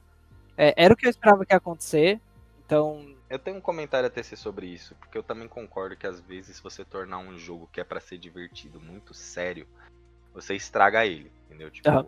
não, às vezes você nem estraga mesmo, mas tipo torna a experiência mais chata pra outras pessoas. Por exemplo, todo mundo joga que joga Among Us em live e essas coisas, segue aquela regra clássica de tipo, aí, mano, todo mundo mutado e só fala na hora da reunião. Quando eu jogo com os meus amigos, a gente joga conversando, entendeu? E é isso aí. E tem gente que já jogou com a gente que ficou incomodada porque a gente não calava a boca, que a gente ficava conversando, a gente ficava rindo, ficava zoando o outro. Aí quando morria, alguém falava, filha da puta, morri! Entendeu? E, tipo, cara, por mais que isso tecnicamente fuja do pacote de regras do negócio, a gente tava se divertindo. E acho que pra esse tipo de jogo o que importa é a diversão. E é bem simples, se não é divertido, você não vai jogar. Foi que nem aconteceu comigo com No Man's Sky. Apesar de eu achar que o No Man's Sky é um jogo legal e tal, não sei o que, quando eu joguei, eu não me diverti. Eu não me diverti e eu parei de jogar, acabou. Quero deixar bem claro que não foi divertido por sua culpa, tá, Eric? Quero jogar esse shade aí em cima de você, que eu fiquei muito puto com Nossa. você por causa disso. Ao vivo. Não, é- pera aí, eu vou, eu vou me explicar então. o início do jogo é horrível, o início do jogo é péssimo. Nossa, que tutorial chato do caralho, que dura 24 horas aquele tutorial. Então o que que eu fiz? Eu dei o new game, mas eu passei o tutorial, entendeu? E o Lucas tava fazendo tutorial. Só que todo mundo que ia jogar no, no, no- no squad também já tinha passado do tutorial. Agora e aí o Lucas ficou naquele tutorial. história? Posso Ah. dar a minha versão da história? Foi o seguinte, Luiz. Ele chegou em mim falou assim, cara, eu queria muito que você jogasse é, No Man's Sky comigo.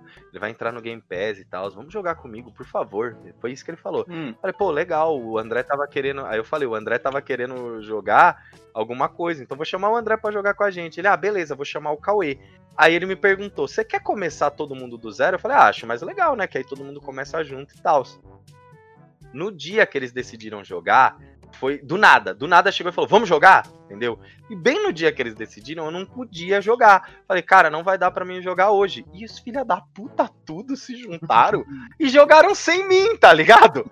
Aí no outro dia eu fui jogar, eu tava lá tentando fazer o tutorial e eu não tava conseguindo. Aí eu tava perguntando, Eric, como é que faz isso? André, como é que faz aquilo? E eles, não, aqui você vai fazer não sei o que, não sei o que lá. Eles conversando outro assunto, falando de vender carga na galáxia de puta que pariu, falando Meu de fazer não sei o Deus. que. Eles, tipo, anos luz na minha frente e eu lá, sabe, tipo o homem das cavernas, sabe? Eu me senti o Fred Flintstone dentro dos Jetsons, sabe?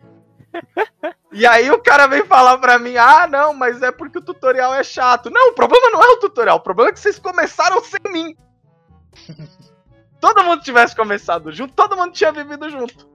É, Lucas, mas é aquilo, né? Prioridades. Eu não tava disponível, Mas é aquilo, né? É, Filha da puta, né? Mas é aquilo. Primeiro ele fez o gato do Shrek, Luiz. Chegou em mim. Não, por favor, Gato do Shrek. eu preciso ficar comigo, por favor. Eu queria só um amiguinho pra jogar um joguinho comigo.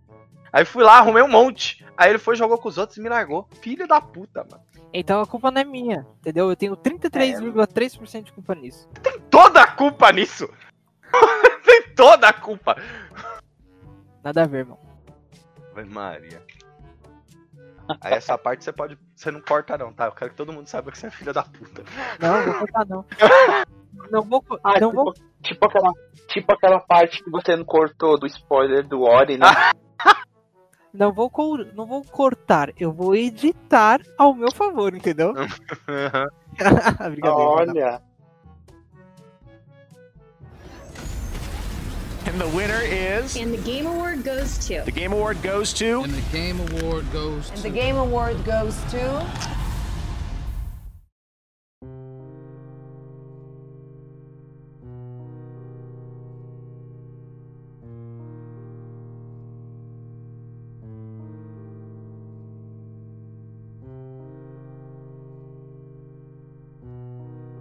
Próxima categoria é o melhor jogo indie estreante. Os concorrentes são Carry On, Mortal Shell, Rage, An Ancient Epic, Rock, ou Rookie, sei lá, não sei exatamente como se pronuncia, e Phasmophobia. E o vencedor foi o Phasmophobia. E foi a- o meu palpite porque esse jogo fez muito É, o meu sucesso. palpite, na verdade, era Mortal Shell. Porque eu, apesar de não ter habilidades pra jogar Souls Likes, Mortal Shell me chamou a atenção desde o do anúncio e tal. Então é, um- é um jogo que eu, que eu considero muito bom, muito apesar de não ter jogado, né? Novamente reiterando, é, eu acho ele a proposta muito legal. O Raj me chamou a atenção também esse ano. Eu achei ele visualmente lindo e, e por tratar de uma cultura diferente da nossa, diferente do que é abordado normalmente nos jogos, chamou bastante atenção e, e eu, eu gostei bastante. Achei que podia ter uma chance. Mas Phasmophobia é, é sucesso no ano também, né? O pessoal fez live pra caramba e jogou pra caramba, chamou os amigos. Então, não tinha como ser outro. O, o Raj também foi uma das minhas opções. Ele era a minha terceira opção. A minha primeira opção, na verdade, foi o Carry On. Porque eu acho que esse jogo, ele realmente trouxe uma perspectiva muito boa de tipo, ah, ao invés de você ser o cara que tá fugindo do monstro, você é o monstro que tá caçando os outros. E a sensação de poder que você tem quando você joga, Hum. nesse, quando você joga esse jogo é muito boa, sabe? Mas eu acho que o Fa- o Phasmophobia tava tá realmente certo de ter ganhado também, né? Também é justo. Afinal de contas, né?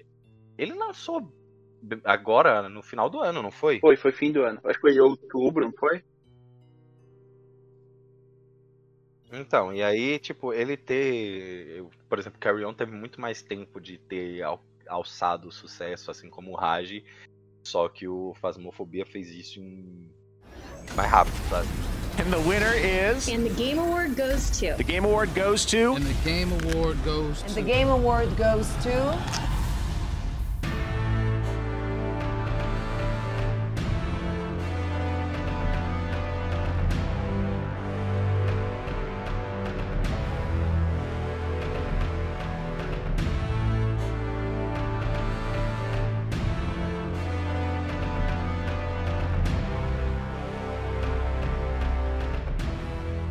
Chegando ao final agora, a última categoria foi o jogo mais aguardado do ano que vem, né? Que estavam concorrendo Elden Ring, God of War Ragnarok, Halo Infinite, Horizon Forbidden West, Resident Evil Village e The Legend of Zelda Breath of the Wild 2. E o vencedor foi Elden Ring, que era meu palpite, não sei vocês, mas eu fui pelo Elden Ring porque, sei lá, cara, eu acho que jogos Souls são jogos muito esperados pelas pessoas e eles conseguem atingir tanto o Ocidente quanto o Oriente. Como alguns dos outros jogos da lista, ou eles batem num ou eles batem no outro mais forte. Já os, os jogos é, da From Software, eu acredito que eles conseguem atingir os dois públicos. E o Elden Ring, ele vai ser focado na mitologia nórdica, que é uma mitologia bem querida dos fãs. E vai ter o George R. R. Martin faze- é, trabalhando no roteiro, que só fez Guerra dos Tronos, né? Então, tipo, acho que não tinha outra escolha, sabe? Eu acho que assim, o God of War também poderia ter sido ter sido escolhido, mas eu acho que o Elden Ring era realmente o melhor. Não sei vocês aí, o que, que vocês acham? É, não, sim, é, nessa, nessa questão, o Elden Ring, ele é um jogo bastante misterioso, né? A gente não sabe quase nada dele. Então é o que desperta a curiosidade nessa questão. E justamente por juntar From Software com George R. Ah, George R. R. Martin para produzir um jogo desse calibre, né? Isso chama muito. Apesar de que eu espero muito Resident Evil Village, por motivos de Resident Evil. Mas eu acho que Elden Ring foi bem justo mesmo. E nessa lista, não sei que. Agora, assim, a parte. Falando. Cyberpunk não entraria aqui, não? Porque tecnicamente. É, então, mas é que o Game Awards considera o ano até o comecinho de dezembro só, né? A partir daquele já, tecnicamente, seria o próximo ano já. É, na realidade é o jogo mais aguardado. A categoria eu falei que era o jogo mais aguardado do ano que vem, mas na verdade o nome da categoria é só o jogo mais aguardado. É, então. Então pressupõe-se que seja a partir de depois da votação, né? É, então. Tipo, ó, a gente fechou aqui os jogos Uhum. do ano até essa data. Então tudo que sair depois seria o mais aguardado. Então. Porque, mano, eu acho que não dava pra, pra Cyberpunk concorrer porque ele tava saindo no dia do evento, sabe? É, mas a votação eu foi fechada antes, né? 11, A votação foi fechada bem Não, antes. gente, calma aí. Gente, vocês estão confundindo duas coisas.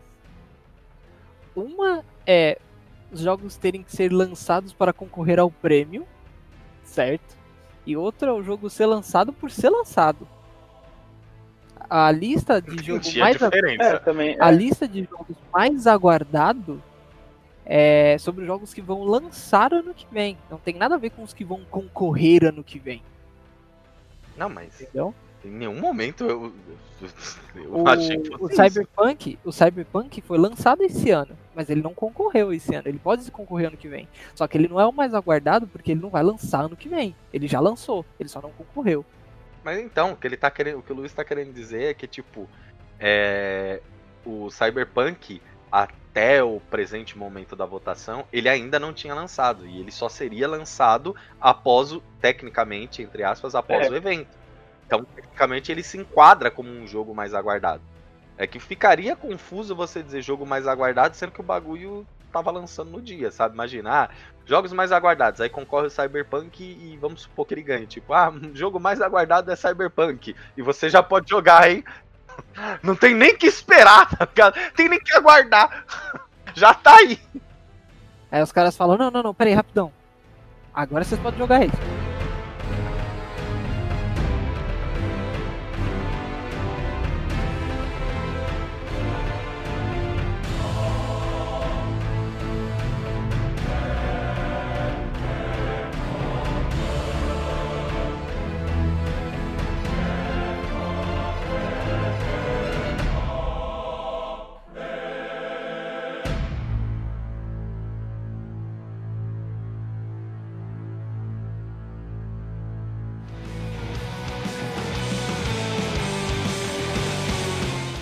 Foi o Gamer Up, onde falamos bastante sobre o The Game Awards 2020. Sigam o Gamer Up no Instagram, arroba gamerup.podcast, e nos mande um e-mail para gamerup.oficial.gmail.com. Quanto a você, Luiz, onde o pessoal pode acompanhar o seu trabalho? Que a gente nem falou onde é que é nesse É, podcast, não, né? não, eu sou um misterioso da internet. É, É. Minhas, minhas análises, notícias diárias e tudo sobre o mundo dos games e outros assuntos em olhardigital.com.br. Para me encontrar em redes sociais também, arroba Luiz underline Abreu 10 e Luiz Abreu no Facebook. Certo, e você fez a análise dos jogos do The Game Awards, você fez de The Last of Us, Last Ghost of Us, Tsushima, isso. Doom Eternal, Ori. Ori, Doom Eternal, Resident Evil 3, né? isso, Resident Evil 3. Fiz de Deixa eu ver se coisa. tem mais algum. Tell Me Why você fez? O meu aí não sai. Não, Tell Me Why. É, Minecraft Dungeons foi concorrente, Isso, não foi vencedor, é, mas foi concorrente. concorrente, tá lá. Você fez também? Fiz, Minecraft Dungeons eu fiz. Yakuza Like a Dragon? Nesse eu não fiz. Hum, deixa eu ver o que mais aqui. Crash, Crash, você Crash eu fez, não fez? Crash eu fiz. Crash, aí ó, tá vendo? Tony Hawk também. Também. Então. Acho que só. então, galera, vamos lá conferir a- as opiniões do Luiz sobre cada um desses jogos. O Last of Us, o Ghost of Tsushima, Ori e também o Doom Eternal, tem Eternal. podcast aqui do Gamer Up, tem podcast aqui no Gamer Up. Inclusive o do Ori e o do Doom é o mesmo podcast. Então vamos dar umas conferidas também. Eu recomendo o do Ori porque tem momentos incríveis naquele podcast, viu? É, né? Até hoje eu não superei. Mais algum comentário, Eric? Microsoft paga nós. Então é isso, pessoal. Muito obrigado pela sua audiência e até o próximo Gamer Up.